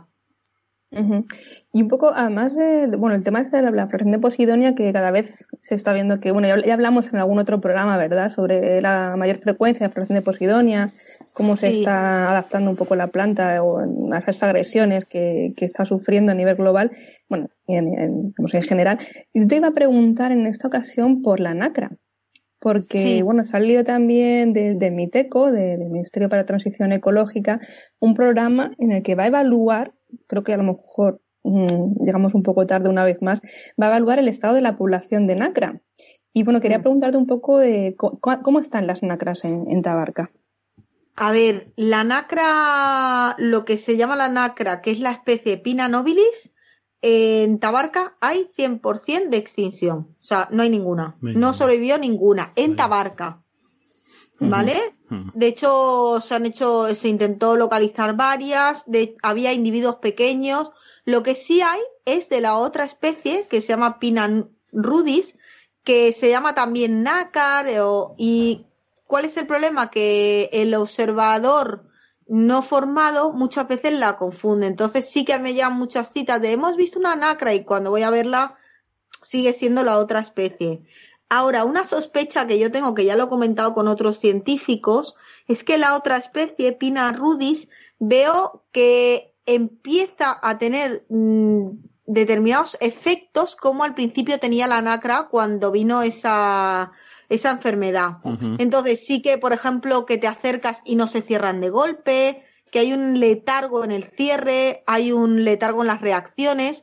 Eh, entonces sí que empiezo a ver alguna mortandad, pero eh, como empezamos ahora, es muy difícil ver si esa mortandad es natural o, o que algo está pasando. Entonces sí que sé que están estudiando los científicos a ver si esta enfermedad afecta también a la otra especie, que es muy probable porque al final es el mismo género y son dos especies diferentes. Entonces muchas veces sí que las enfermedades pueden afectar a, especies tan similares. Por ahora, eh, los científicos con los que yo he hablado no, no, me, no, me, no me confirman que sí afecta. Eso no quiere decir que no afecta, sino que la tasa de afección o no existe o es muy baja. Porque si no recuerdo mal, era un parásito, ¿cierto? Lo que estaba afectando a la, a la nacra nobilis. Eh, bueno, en, la Tabarca sí que se, tiene, tenía población de nacras, la verdad que es una lástima haber pedido ese animal, em, porque llama mucho la atención ¿no? que, en, una reserva marina, que es el lugar por, por excelencia de protección de, fauna, bueno, de recurso pesquero, pero que es mm. un, paraíso para la fauna, eh, que haya tenido esta, esta afección tan grande, ¿no? Bueno, es que la nacra, eh, como, tiene, como tiene una dispersión que no es demasiado elevada y no hay eh, otras reservas alrededor, es fácil que las poblaciones sean un poquito endogámicas. Y cuando, cuando hay endogamia, las afecciones por enfermedades generalmente dan mortandades mayores. Entonces, eh, Tabarca es una reserva muy pequeña y entonces eso, eso puede incrementar eh, la endogamia. Eso hubo un estudio hace, hace unos años de, de Santiago Jiménez Gutiérrez del Instituto de Ecología Litoral, donde se examinó el estado de las nacras, se hizo bastante adelanto sobre el conocimiento de las nacras y todas esas nacras, esos censos que se hicieron, de hecho yo participé también en el voluntariado, y todos esos censos que se hicieron, eh, se tenía registrado muchísimas nacras de la reserva. Y pasó eso, que todos los registros que había marcados se, bueno, se, se fueron a mirar y efectivamente yo estuve revisando varios registros que teníamos y todas desaparecidas. ¿Cabría la esperanza o una posibilidad de hacer una repoblación con nacras? Pues en eso están siendo las investigaciones actuales. Eh, van por ese camino, porque sí que hay nacras que las tienen en acuarios, que están sin afección, lo que pasa es que dependen de la temperatura. Entonces, ¿qué pasa? Las tienen a una temperatura muy baja, tipo invierno, momento ideal para que el virus no afecte, para que el, perdón, el, el parásito no afecte, pero una vez que sube la temperatura sí que hay una afección de la enfermedad. Entonces las tienen en cautividad a baja temperatura buscando la forma de hacer una repoblación y se están intentando cosas, pero por ahora no hay, no hay ninguna gestión totalmente adecuada para, para ese desarrollo. Y donde sí que había una población, que de hecho yo con otra investigadora de la Universidad de Alicante estuvimos, estuve participando en el proyecto en el Mar Menor, donde se hizo un voluntariado de nacras súper importante y se vieron muchísimas nacras y además en buen estado, con buena reacción, pero claro, eso fue antes de, que el Mar Menor colapsara. Después del colapso del Mar Menor, pues eh, de las últimas, de la, con la Dana y con todo lo que ha pasado allí, pues cuando se ha ido a revisar, muchas de las nacras eh, se habían muerto. Pero el Mar Menor sigue siendo uno de los, de los sitios clave. El Mar Menor es la desembocadura del río Ebro. El delta.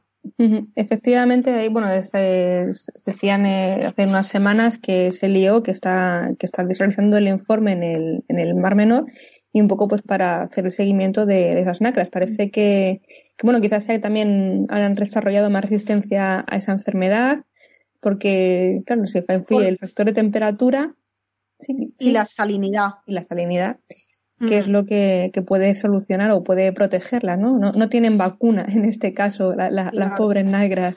Una, Un aspecto para los, para los oyentes que a lo mejor no conocen, eh, la temperatura en el mar menor, como es más salado, eso implica que en verano se calienta más, pero en invierno se enfría más eso significa que el Mar Menor está mucho más frío que el Mediterráneo.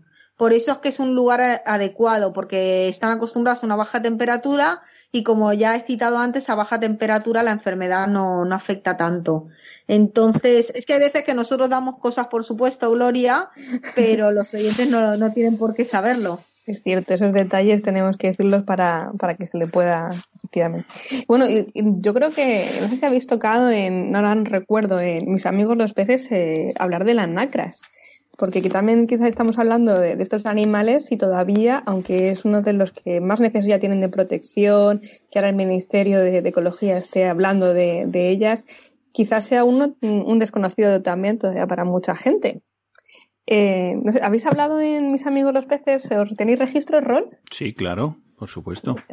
Ya, lo habéis. más, de, más de una vez, además, eh, yo creo. Sí, sí. Bueno, recordar que es una especie endémica y que mm. es el, molusco más grande del Mediterráneo.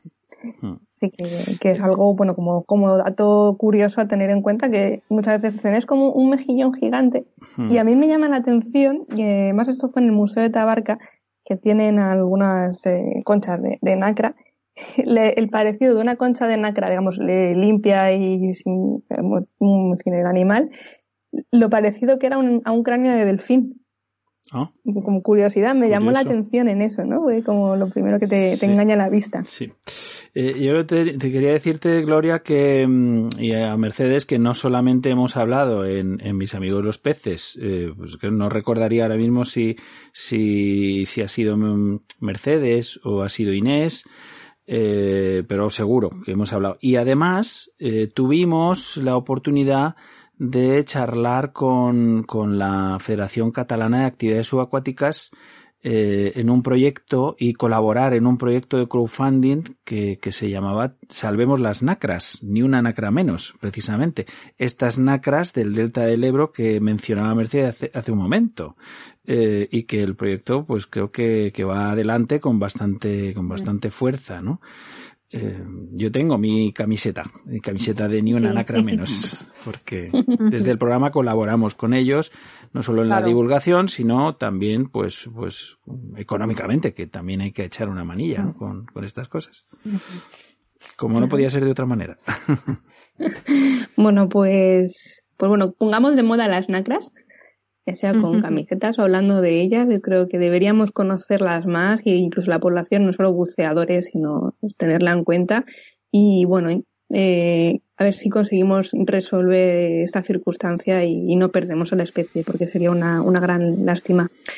Sí, además es, es raro que, que, presenciemos una extinción masiva de una especie de la que seamos conscientes, porque claro, especies se extinguen muchas, pero si se extingue en la selva de Borneo eh, un insecto que, que realmente nadie ve, pues es como que nos toca muy de lejos. En cambio, la nacra es una especie cuya extinción nos ha tocado muy de cerca.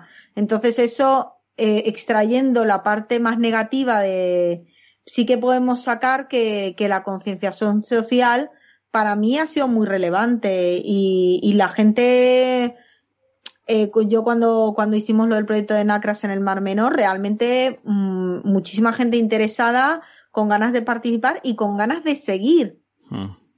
Que siempre nos preguntan si va a haber una segunda edición del proyecto.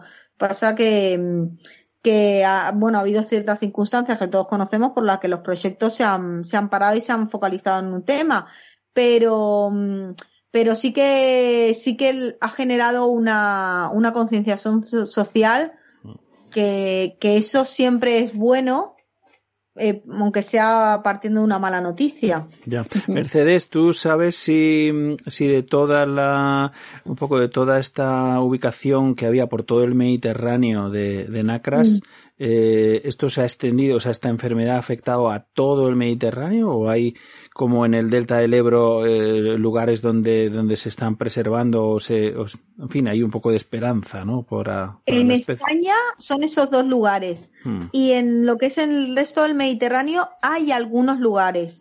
Lo que pasa es que yo no sé decirte exactamente cuáles, pero sí que sí que sé que en el Mediterráneo son esos dos y, y en el Mediterráneo en general eh, había algunos lugares más como santuarios de nacras, ¿no? Digámoslo así. Claro, claro.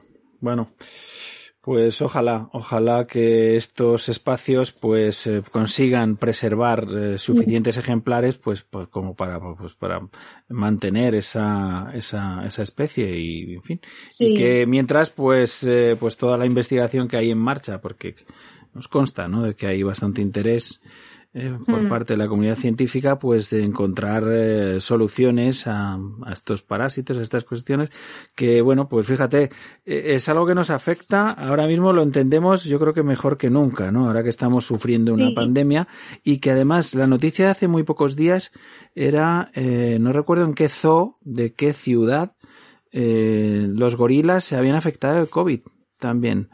¿Eh? se habían afectado de COVID y, parece ser pues que a través de, del cuidador, de un cuidador eh, eh, que tenía COVID pero que era asintomático, ¿no?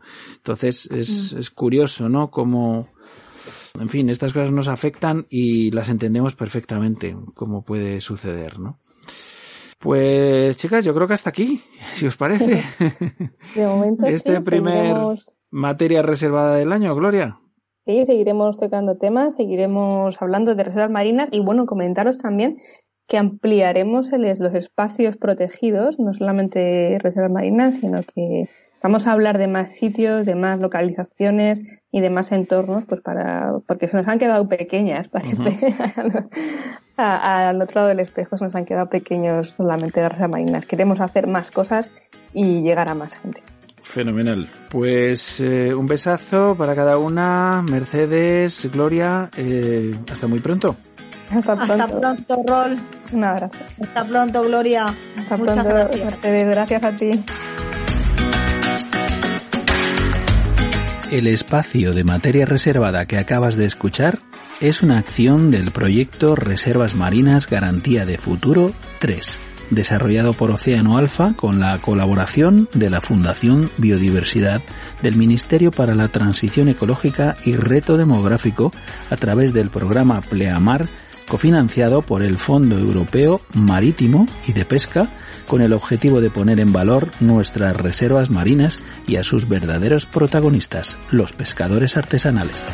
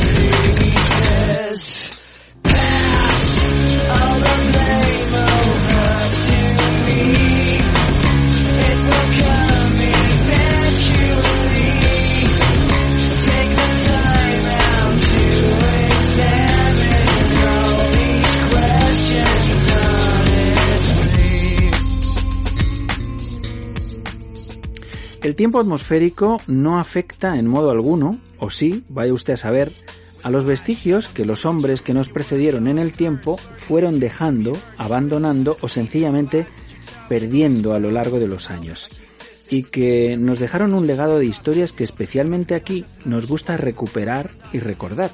Esto es La Conjura de los Pecios, el espacio de arqueología de patrimonio subacuático.net que presenta Lucas Saez.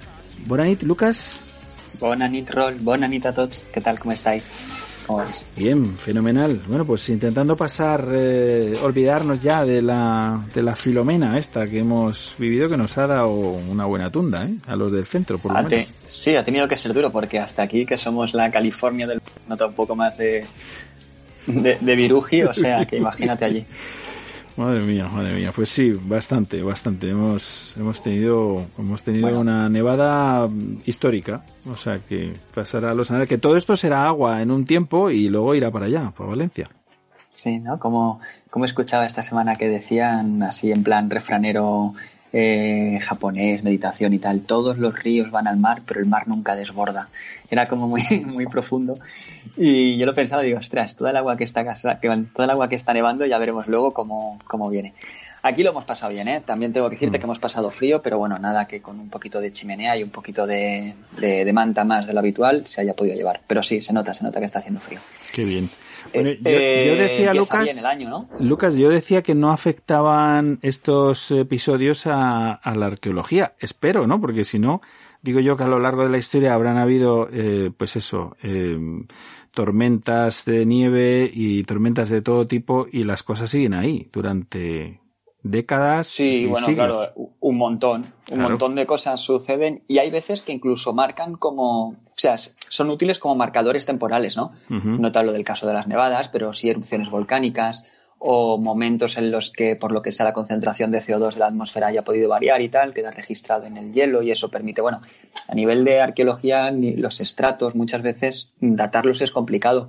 Cuando se tienen este tipo de hitos que se pueden determinar en un, en un momento muy concreto de, en el tiempo, que dejen algún tipo de huella sobre la superficie terrestre, pueden a veces, a veces, en el caso de las nevadas no tengo ni idea, mm. pero a veces pueden llegar a, ser una muy buena ayuda para, para datar un, un, nivel estratigráfico. O sea que, sí, yo por ejemplo conozco casos de eso, de, ceniza volcánica, que se conoce, y también de concentración de CO2 en la atmósfera. Eso también ha habido veces que se puedan hacer y son útiles para, para datación. Y estoy seguro que hay un montón de más, pues como riadas o cosas así que se puedan, puedan ver. Hombre, tan, tan, tan preciso como, como Pompeya, por ejemplo, ¿no? Que Claro, esa es. Que dejó a la gente incluso ahí.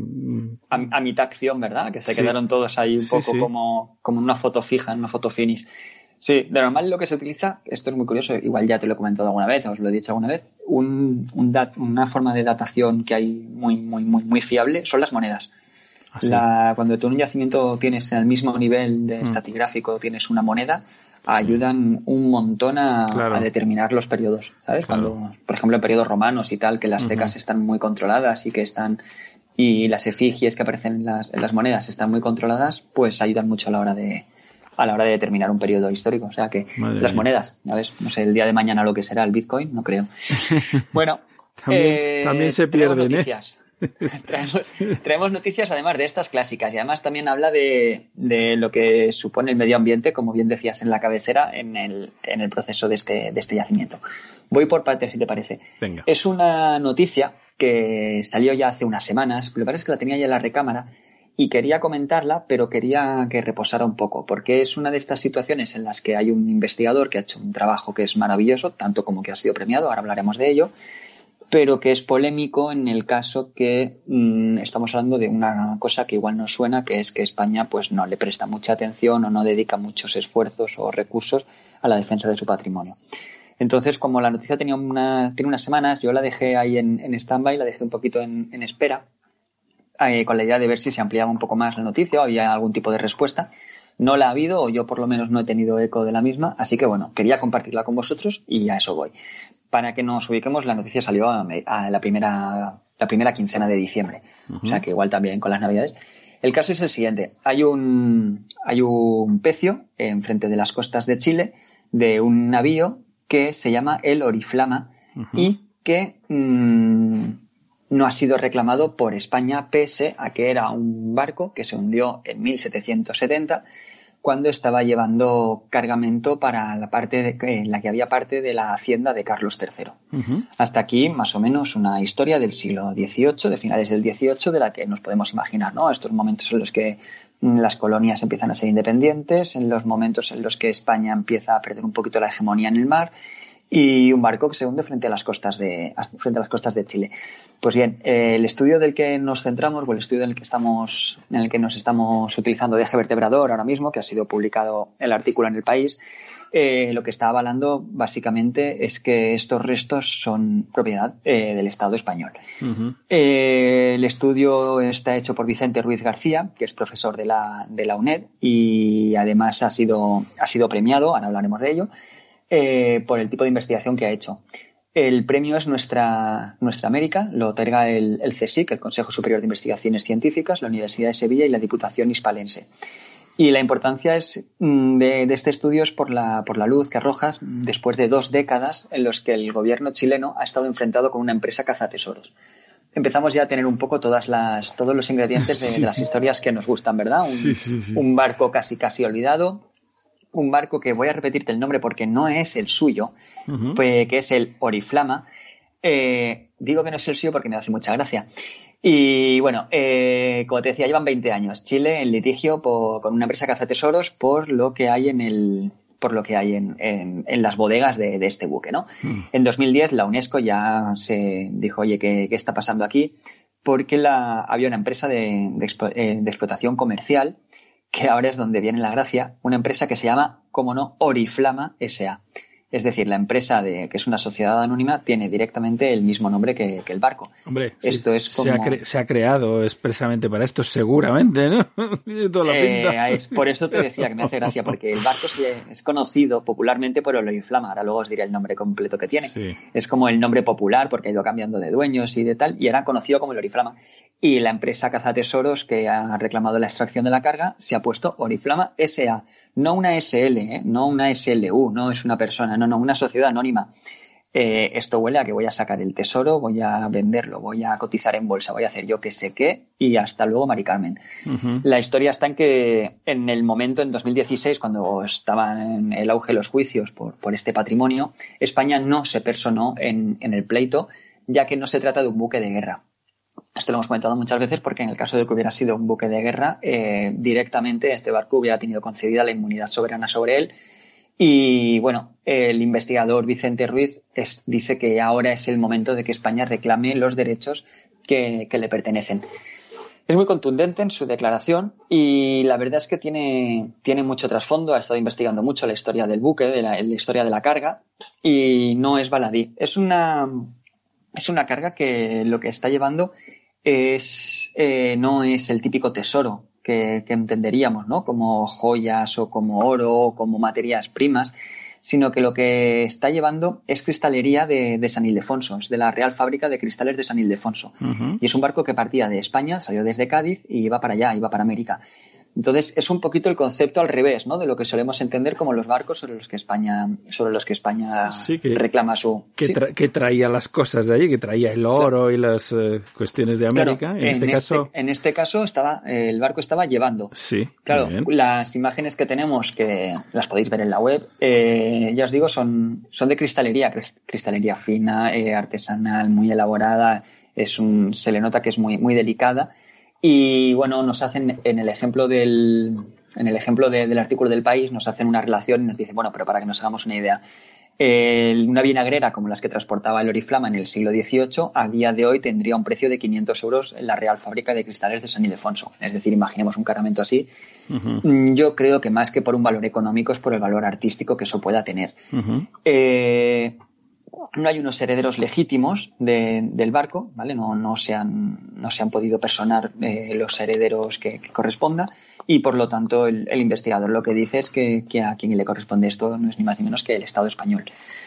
Eh, el barco, te voy a contar un poco la historia, pero por lo que decías antes, eh, el tema del tiempo, de la climatología y tal, lo que hizo es que en su día, eh, por deposiciones fluviales, lo había acabado cubriendo con limo y estaba completamente desaparecido. Desaparecido. Incluso, sí, y incluso un terremoto muy famoso que hubo en Chile hace cerca de una década, si no me equivoco, también pudo alterar la, disposición del pecio y se estima que la carga está esparcida en una superficie, en un área de unos 300 metros.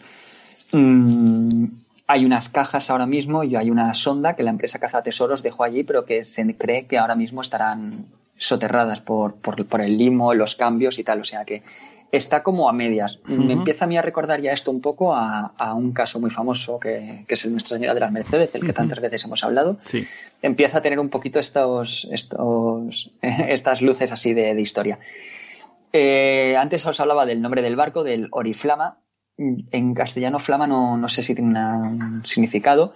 En valenciano, flama significa llama oriflama, llama dorada, no sé si va por ahí o no tiene nada que ver, pero a mí me ha, hecho recordar a eso. El barco fue comprado en Gibraltar y fue una empresa comercial, Villanueva y Pico, quien lo rebautizó en 1762 como Nuestra Señora del Buen Consejo y San Leopoldo. Eh, pero bueno, era un nombre muy largo y al final se le conservó el alias de, Oriflama. Ya estamos, ya estamos, Lucas. Eh, en el momento que cambien el nombre a un barco, macho, ya le pones, eh, le pones es verdad, mal, es verdad, O sea, ya le, estás creando las condiciones para, para que el barco no, la cosa no, no termine bien. Además, el artículo habla del alias. Yo no sé si es que se le conocería así por algo o sería el nombre original ahora que lo dices, pero todo el mundo lo conocía por el Oriflama, pese a que le pusieron, ya te digo, el, nombre tan del siglo XVIII de Nuestra Señora del Buen Consejo y San Leopoldo. Y mal consejo el que le dieron cuando cambiaron el nombre. Bueno, fue cambiando de casas comerciales, ¿no? También eh, la última que se le conoce es la casa comercial de, Cádiz, que se llama Utzariz Hermanos y Compañía. Y José Ignacio Villán y Ormenachea, sexto marqués de Urtáciz, eh, negó en su día ser descendiente directo de, de la persona que flotó el buque. Por lo tanto, no tendríamos, como decía antes, ningún, ningún heredero identificado de estas pertenencias. Ya te digo, no está valorada, no sabemos cuánto, no está valorado lo de siempre, que sale una noticia de estas. Eh, es un tesoro multimillonario y tal. No lo sé, no lo sé yo y no, no se ha podido determinar exactamente qué hay.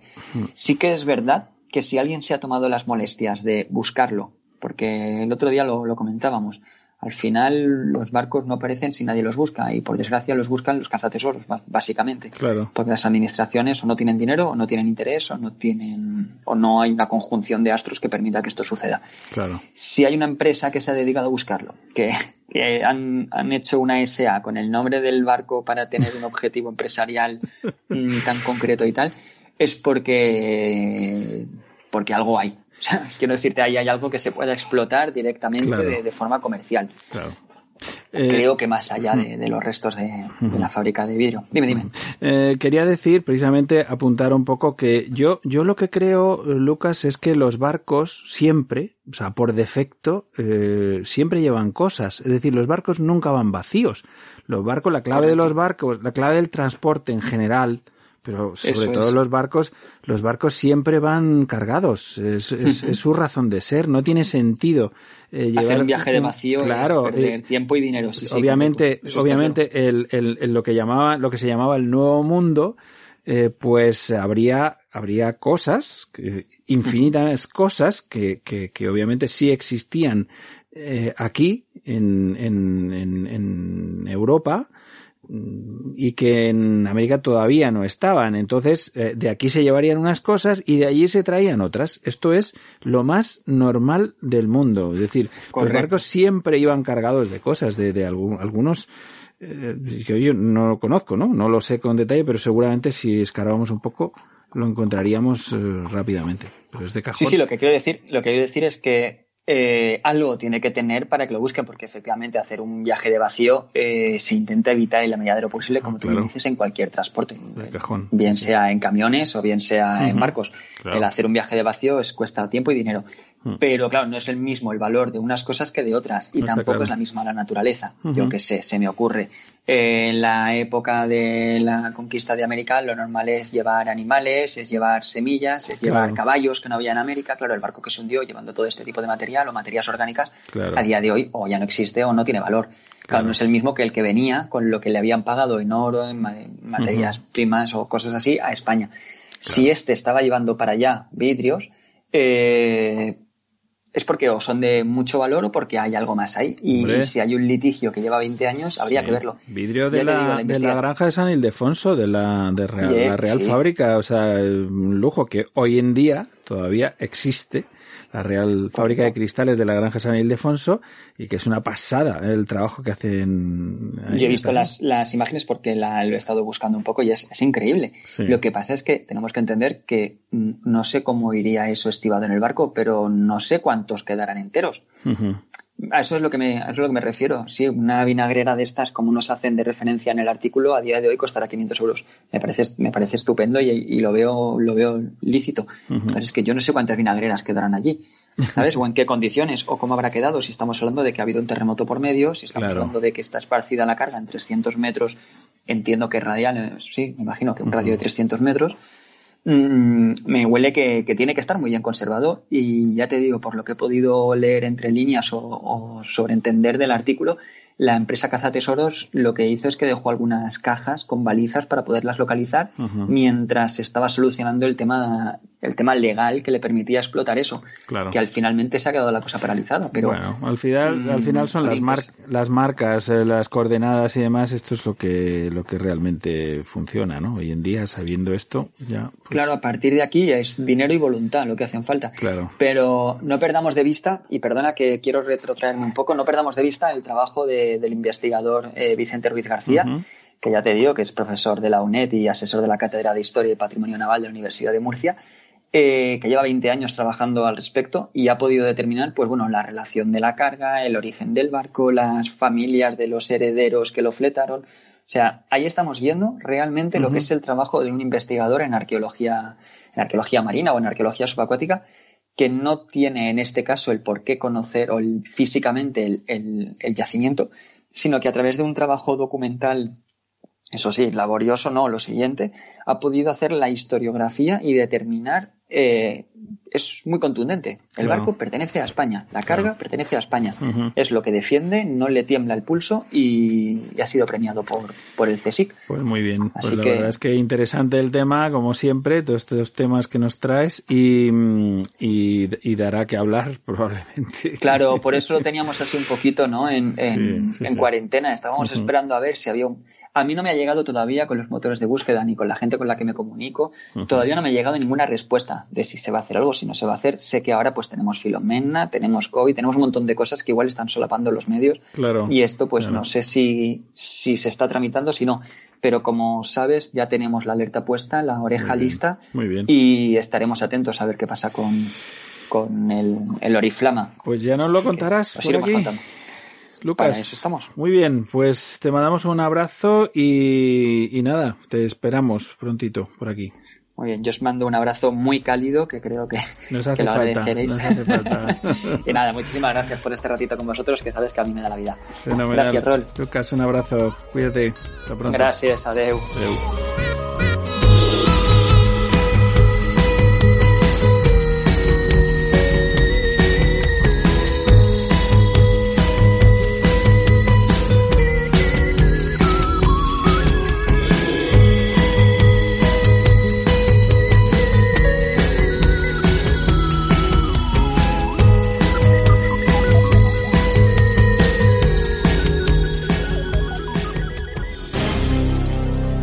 ¿Spiderman? ¿Superman? ¿Batman? ¿Superhéroes? No, amigo. Este mensaje es para los apasionados del mar. Gente como tú. Sí, Ocean Man y Ocean Girl. Gente real para ayudar a salvar un mundo real. Te preguntarás, ¿qué puedo hacer yo para salvar el planeta? Por ejemplo, formar parte de un equipo de auténticos vengadores, los defensores del planeta océano y la vida marina. ¿Pero cómo? Arte voluntario del Nakawé Project. Da el primer paso y envíanos un correo a info@nakaweproject.org. Tienes un superpoder, aún por descubrir. ¿Te gusta la aventura? ¿Sientes emoción cuando descubres algo nuevo? Entonces un curso de cuevas es para ti la cueva del agua, el pozo azul, la cueva del Moraich, serán los escenarios de lujo de tus aventuras y además mejorarás como buceador. Lo puedes lograr con un experto side mount y full cave instructor, Oscar L. García. Contrata tu curso en darksidemount.com. ¿Te gusta la aventura? darksidemount.com. Bienvenido al lado oscuro.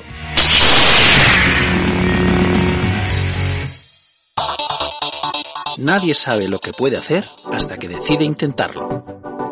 1949, Ludovico Mares diseñó y fabricó sus primeras máscaras con un objetivo claro, compartir su inmensa pasión por el mar con el mundo.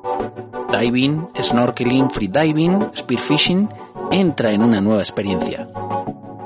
¿Estás preparado para emociones mucho más profundas?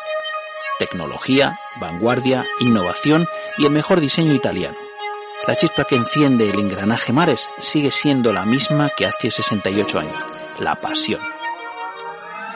¿A qué profundidad te llevarán nuestras aletas? Todo lo que no te da el mar, lo tiene Mares.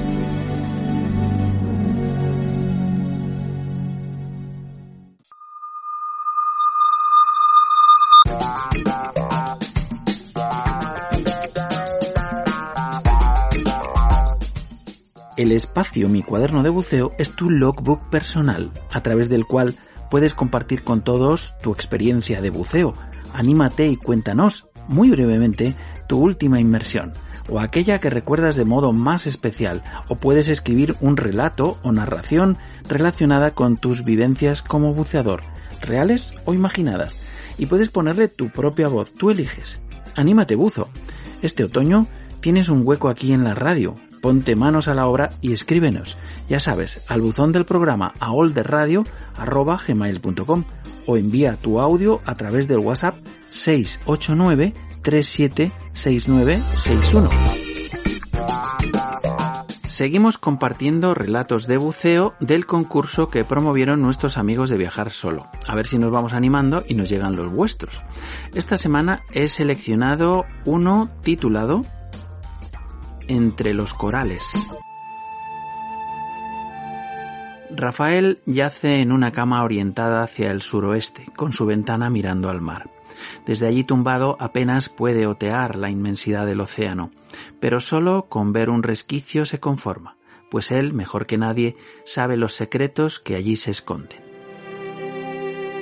Hoy está esperando por su sobrina, Nuria, sabe que la hora de su despedida está cercana y no quiere morir sin contar su secreto. Y su sobrina es la única persona en el mundo que tiene suficiente imaginación para entenderlo. Cuando el sol ya comienza a declinar, Nuria llega a la habitación de Rafael y sin saber muy bien por qué, se siente sobrecogida. Tal vez se deba a la cercana presencia de la muerte o simplemente a la sensación de soledad que percibe en la habitación. Al acercarse a saludar a su tío, éste le ruega que se siente a su lado y le escuche con atención. Mi querida muchacha, empezó a contar el viejo. Hace tiempo que quería contar mi secreto, así que espero que puedas entenderme. Mi historia comienza hace más de 60 años, cuando yo era un mozo joven y fuerte. Vivía en esta misma casa y contemplaba el mismo océano desde mi ventana, y tal vez por eso siempre sentí que una parte de mí estaba allí. Por aquel entonces yo era un muchacho tan tímido que no me atrevía a hablar con nadie y apenas tenía amigos. Desde muy niño pasaba todos mis momentos libres en el agua. Había aprendido a bucear y podía sumergirme en la inmensidad de este hermoso mar sin más ayuda que unas aletas y un tubo para respirar. En aquel entonces era lo que había. Lo que verdaderamente quiero contarte ocurrió una tarde de verano. Era un día soleado y decidí coger mi barca de pesca para bucear. Aún no sé cómo lo hice, pero lo cierto es que me despisté un poco y fui a dar a una zona que no conocía. Allí las aguas eran aún más cristalinas y el sol brillaba más intensamente. Así que anclé mi barca y empecé a bucear. Apenas llevaba unos minutos cuando sentí una presencia a mis espaldas. Pensé que sería algún pez extraño, así que me giré despacio para no asustarlo. Pero no vi ningún pez, sino una enorme cola de plateadas escamas desaparecer entre los corales. Intrigado, empecé a perseguir a lo que fuere que había visto, pero no daba señales de vida. Tras una larga búsqueda y cuando estaba ya a punto de desistir, vi algo en una cueva que estaba oculta entre los corales y los pececillos de colores. Cuando me acerqué lo suficiente, me quedé sin palabras. Nunca en mi vida había visto una cosa así, ni siquiera había soñado con una cosa así. Ante mis ojos tenía el más bello ejemplar de sirena que pueda imaginarse. Sus cabellos eran tan sedosos que no parecía que estuviesen mojados, y sus ojos brillaban tanto que apenas podía sostenerle la mirada. Su cola tenía el plateado más intenso que se pueda describir, pero lo que más me impresionó fue que no parecía asustada. No huía de mí, simplemente me miraba y de vez en cuando sonreía. Como ya llevaba demasiado tiempo en el agua, tuve que salir a la superficie para poder respirar. Cuando por fin había recuperado el resuello, volví a sumergirme. Pero por más que busqué, no pude encontrarla. Busqué y busqué hasta que la noche pintó el cielo de negro y las estrellas me guiaron de nuevo a casa. Los días siguientes volví a buscarla, pero no era capaz de encontrarla. Ya casi había perdido la esperanza cuando, de nuevo, por casualidad, la vi. Estaba escondida detrás de unas anémonas y me miraba con curiosidad. Cuando ya no pude aguantar más y subí a respirar, sentí con sorpresa que me seguía. Una vez en la superficie, ella emergió de las aguas, llenando todo mi mundo de gotitas plateadas. Para sorprenderme todavía más, me miró con sus brillantes ojos y me habló. Hola, me llamo Lira. ¿Por qué respiras con ese extraño objeto? Porque si no me ahogaría, dije perplejo. ¿Vives aquí tú sola? No, vivo con mis padres, mis seis hermanos, mis abuelos y mucha más familia. Pero ellos nunca van al lugar donde te conocí. Nosotros vivimos en un lugar que está mucho más profundo. Ese día estuvimos hablando hasta que anocheció y antes de irme le prometí a Lira que al día siguiente iría a verla. Cuando la mañana siguiente fui al lugar donde nos habíamos conocido, percibí un destello de plata y supe que me estaba esperando. Poco a poco empezamos a conocernos y un día nos dimos cuenta de que estábamos hechos el uno para el otro. El problema era que yo no aguantaba demasiado tiempo dentro del agua y ella tampoco podía estar mucho tiempo fuera. Así que nuestros encuentros eran todo el tiempo de arriba para abajo en la inmensidad del océano. Al llegar el invierno la cosa se complicó más. En aquellos tiempos no había trajes de neopreno, ni de ningún material que sirviera para protegerme un poco del frío, pero yo me sumergía igual para estar con ella. Aquello era amor, superar cualquier dificultad para estar con alguien. Los meses fueron pasando y después de los meses los años. Yo, poco a poco, había dejado de relacionarme con los demás, excepto en mis horas de trabajo o con mi familia muy directa. Todo mi tiempo libre lo dedicaba a estar con ella. Todos mis ahorros los invertía en modernos sistemas que me permitieran pasar más tiempo bajo el agua. A pesar de las inconveniencias que teníamos para vernos, éramos inmensamente felices. Pero Lira tenía un secreto que no había sido capaz de revelarme. Le había faltado valor. Yo me di cuenta el día que supe que no podría conocer a su familia, porque era imposible para mí descender al lugar donde vivían. Decepcionado le pregunté si sus padres eran muy mayores, y ella, con un hilo de voz, me dijo que no mucho, tenían 300 años. Completamente aturdido, me di cuenta de que Lira era inmortal. Pero lo más duro para mí no era eso. Lo más duro era que mientras yo me marchitaba cada día, ella seguía resplandeciendo entre cristales de plata. A medida que avanzaba el tiempo, yo podía estar más tiempo con ella, porque tenía botellas de un oxígeno nuevo, Nitrox, y otros modernos artilugios que me ayudaban a estar con ella. Pero Lira y yo sabíamos que mi tiempo se acababa. Dentro de nada ya no podría ir a su lado, y ella no podría salir del agua para estar conmigo. Nuestros últimos instantes juntos fueron tan tristes que ni siquiera quiero recordarlos. Prefiero quedarme con lo bueno, con todos esos años que compartimos en la inmensidad del mar. Ella me juró que cada día, justo antes de la puesta de sol, emergería de las aguas y daría un gran salto en el aire para que yo la viera. Esa visión borrosa que espero cada tarde es lo que me mantiene con vida. Pero ahora, que ya sabes mi secreto y que el nombre del Irán no morirá conmigo, siento que ya puedo irme. Estoy muy cansado, pero lo peor de todo es que no puedo esperar que ella se reúna conmigo algún día, porque sé que nunca morirá. Cuando el anciano terminó de hablar, tenía los ojos humedecidos por las lágrimas y su sobrina apenas podía articular palabra, pues estaba sobrecogida por la emoción. En silencio miraron por la ventana y allá, a lo lejos, vieron un surtido de reflejos plateados que poco a poco iba tomando forma de sirena. Agitó los brazos en el aire y súbitamente desapareció.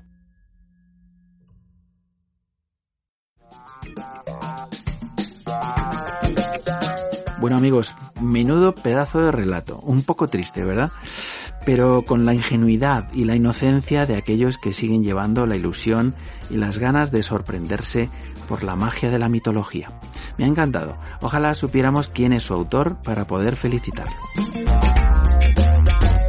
Pues nada amigos, ya sabéis, la semana que viene más relatos e inmersiones. Envía el tuyo. Anímate, buzo.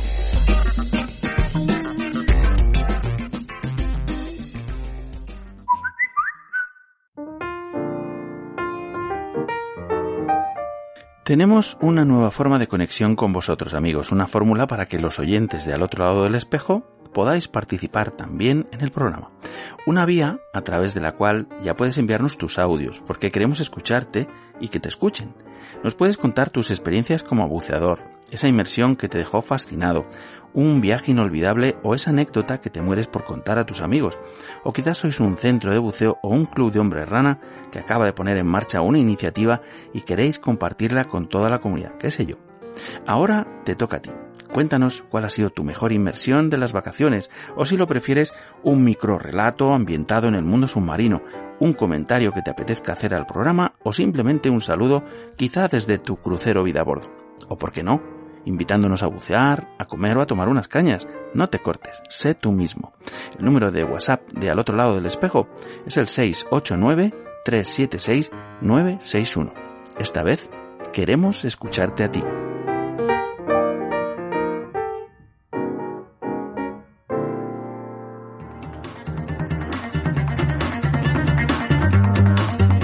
Una efeméride es un hecho relevante escrito para ser recordado, conmemorado o celebrado en un determinado día. Y también es una sucesión cronológica de fechas con sus respectivos acontecimientos. Al otro lado del espejo ha cumplido 11 añitos, un buen momento para volver la vista atrás y recordar nuestros programas ya emitidos. Aún no salgo de mi asombro, nada menos que en la primera página de la hemeroteca del día 20 de enero de 2017 emergía el titular Didac Costa a bordo del One Planet One Ocean. Dobla el cabo de hornos en la Vendée Globe. Espectacular. Así sí, amigos, un gran día para emitir nuestro programa de Al otro lado del espejo, número 220. Este fue nuestro sumario. Comenzábamos con un delicioso Yo no sabía de Su Arenas, cortesía de Sumérgete, que al ritmo de los acordes del Voyager de Mike Caulfield nos recordaba la filmación del primer documental submarino, nada menos que a manos del gran pionero del buceo Hans Haas. La segunda inversión era para mis amigos los peces, la sección de biología marina conducida por Inés García desde Zoea de Madrid que nos presentaba un personajillo muy especial, los piojos de las ballenas, unos pequeños crustáceos parásitos de la familia Ciamida. Seguíamos con Océanos de Misterio, la sección dedicada a los enigmas que surgen de las profundidades y que dirigía nuestro amigo Luis Miguel Esteban, que nos contaba cositas acerca de un inventor, físico e ingeniero que no deja de sorprendernos, Elon Musk. Había nevado en el puerto de Denia, ¿te lo puedes creer? a nivel del mar. Lo comentábamos en la Conjura de los Pecios, el tiempo de la arqueología sumergida con Lucas Sáenz y por cortesía de patrimoniosubacuático.net. Seguíamos hablando del invierno en el mar con Sergio W. Smith, el director del Nautical News Today, las noticias del mar y los deportes náuticos y cómo afectaba a las grandes regatas oceánicas terminamos nuestro tiempo de mar y buceo con la agenda de propuestas y actividades para el fin de y los próximos días, hasta una nueva cita en las ondas. Una semana y otro programita más que ya forman parte de nuestro patrimonio radiofónico y que se encuentra a vuestra disposición, como todos los anteriores y posteriores, en nuestro sitio de al otro lado del espejo en ivox.com.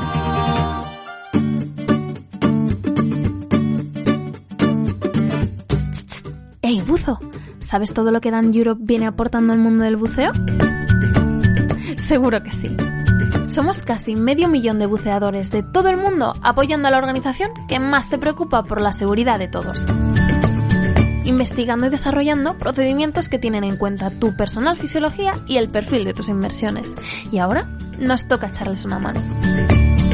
¿Qué cómo? Súper fácil, manteniendo tu afiliación por solo 25 euros al año, con un montón de ventajas solo por ser miembro de esta increíble organización como su línea de emergencia 24/7, consulta médica, asesoramiento legal y un montón de recursos formativos sobre medicina y seguridad del buceo.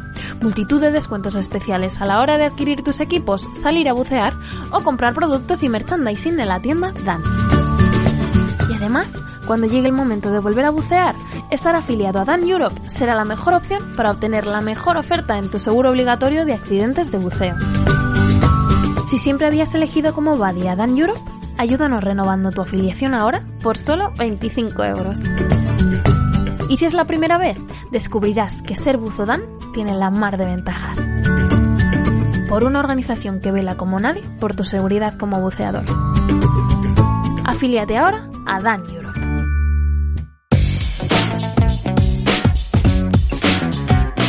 Seguimos sumando emisoras por el azul.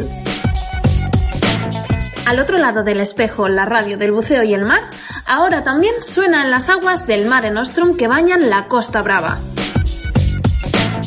Desde Llançà, Girona, todos los sábados y domingos en la ruta FM. Sintonízanos.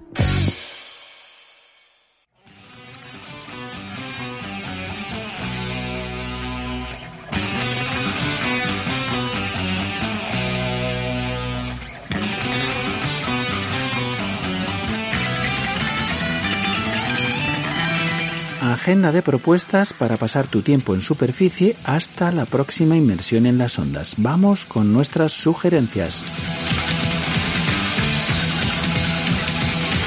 Hasta el 24 de enero se encuentra accesible y ubicada en la planta noble del Real Club Náutico de San Sebastián, en su privilegiado enclave en el mismo corazón de la playa de la Concha, la exposición de las fotografías participantes en el segundo trofeo de Photosub del Cantábrico, organizado por la misma entidad. Toda la información y mucho más podéis encontrarlo en su web rcnss.com.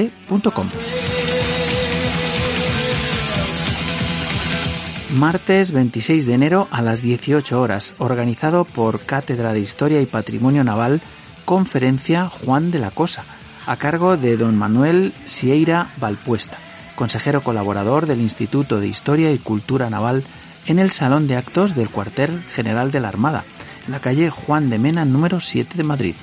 Debido a las medidas sanitarias, el aforo es limitado, por lo que si estás interesado deberás hacer una reserva en el correo electrónico ihcn-medio mde.es o en el teléfono 91 379 5050. Esta conferencia también se emitirá en directo por el canal de YouTube de la Armada Española. ¿Te gustan los tiburones? Seguro que sí. Una cosita que sí podemos hacer, además sin movernos de casa, es entrar en la web de www.stop-mediofinning.eu y firmar para prestar tu apoyo en la iniciativa legislativa ciudadana que trabaja para acabar con el comercio de aleta de tiburón en Europa. Si toda la comunidad del buceo, como siempre sensible a estos temas, prestara su apoyo a esta iniciativa ciudadana, sería más que suficiente para lograr el 100% de las firmas necesarias. Por eso queremos pedir tu colaboración. Anima a tus compañeros de buceo a entrar en stop-mediofinning.eu y firma la petición para que el Consejo Europeo debata esta justificada propuesta. Los océanos del planeta te necesitan. Y hablando de tiburones, si buceas por la zona del Cap de Creus y has visto algún tiburón, puedes participar en el ProSarks Project, colaborando con SharkMed, Cat Sharks y Sotamark Shark Tour. Si tienes imágenes de foto o vídeo o si tienes la posición GPS del avistamiento, colabora con el proyecto enviando los datos que tengas al correo info arroba.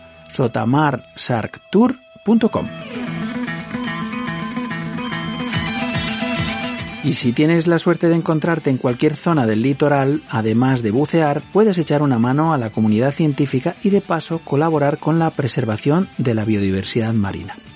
Se busca un molusco muy especial, una lapa, la patela ferruginea, una especie endémica del Mediterráneo hoy en peligro crítico de extinción. En España solo quedan ejemplares de esta lapa en buen estado de conservación en el norte de África, Islas Chafarinas y Ceuta y Melilla en la reserva de las Islas Hormigas, en Cabo de Palos, Cartagena, quedan únicamente cinco. Sí, has oído bien, cinco lapas, nada más. Así que si encuentras alguna lapa de la patela ferruginea en la región de Murcia, puedes ponerlo en conocimiento del doctor Esteve de la Universidad de Murcia enviándole un correo a maesteve.um.es y si es en otras regiones de España, enviando un correo al doctor Guayart, javier.guayart uv.es. Tu experiencia y tu colaboración como buceador son fundamentales. ¿Te gusta la fotografía y también el buceo? Tienes una colección impresionante de fotos, pero se te resiste el Photoshop, el más potente y popular editor de fotografías que te puedas imaginar. Poder retocar y ajustar tus imágenes como un experto técnico de laboratorio. Si quieres, yo puedo enseñarte envía un mensaje al WhatsApp 689-376-961 y apúntate al próximo curso online. Si quieres mejorar tus fotos, sacarles toda la información que guardan o hacerte copias con calidad museo, mándame un mensaje al 689-376-961. Te espero. Y hasta aquí nuestras recomendaciones para pasar tu tiempo en superficie hasta una nueva inmersión en las ondas. Queremos recordar a los profesionales del sector del buceo, fabricantes, agencias de viaje y otras empresas del sector que quieran potenciar y visibilizar sus actividades en la radio del buceo y el mar. Estamos deseando que nos llamen y que podamos colaborar. Siempre es un buen momento para impulsar tu empresa o tu centro de buceo a través de la difusión en nuestro espacio de radio para todos. Una comunidad unida crecerá unida. Juntos valemos más. Y ya sabéis, si queréis compartir vuestras iniciativas con toda la comunidad del buceo, solo tenéis que enviarnos un correo a olderradio.gmail.com. Será un placer compartirlo aquí, al otro lado del espejo.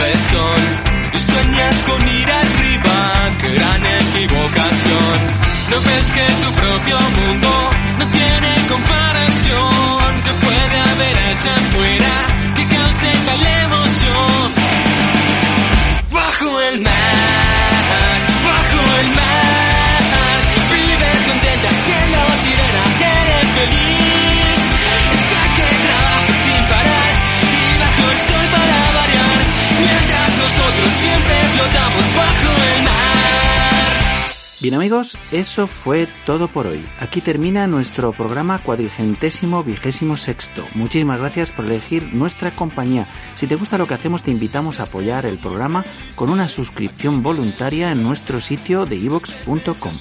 Buen fin de semana y buena mar a todos. Felices inmersiones a los buceadores, buen viento a los navegantes y buenas olas a los surferos. La próxima semana muchísimo más mejor. Os espero aquí, al otro lado del espejo. Saludos salados a Marcelo Onís, Yolanda Izquierdo, Edmund Spang, Cecilio López III, Paquito Guzmán y Alejandro González Marrero por habernos regalado un me gusta en nuestro sitio de Facebook. Y también enviamos saludos a Cesuco33, Buceo Madrid y buceoline.es por hacer lo propio en nuestro Instagram y a todos vosotros por ser fans de nuestro proyecto radiofónico. Gracias de corazón por escucharnos. Surcando las ondas hercianas a bordo del submarino amarillo en la producción y en las voces, Xavier Armendariz, Inés García, Ramón Verdaguer, Gloria Delgado y Lucas Sainz. En la despedida del programa, Gael Cáceres y a los controles en la sala de máquinas. Y dando la brasa al micrófono, un servidor, Rolf Freeman, que os envía un cálido y que pasiano abrazo. Saludos salados, gentes de la mar. Nos vemos en los mares o en los bares. Hasta entonces, felices burbujas y hasta la próxima. Y no te olvides sonreír también bajo el agua. Adiós.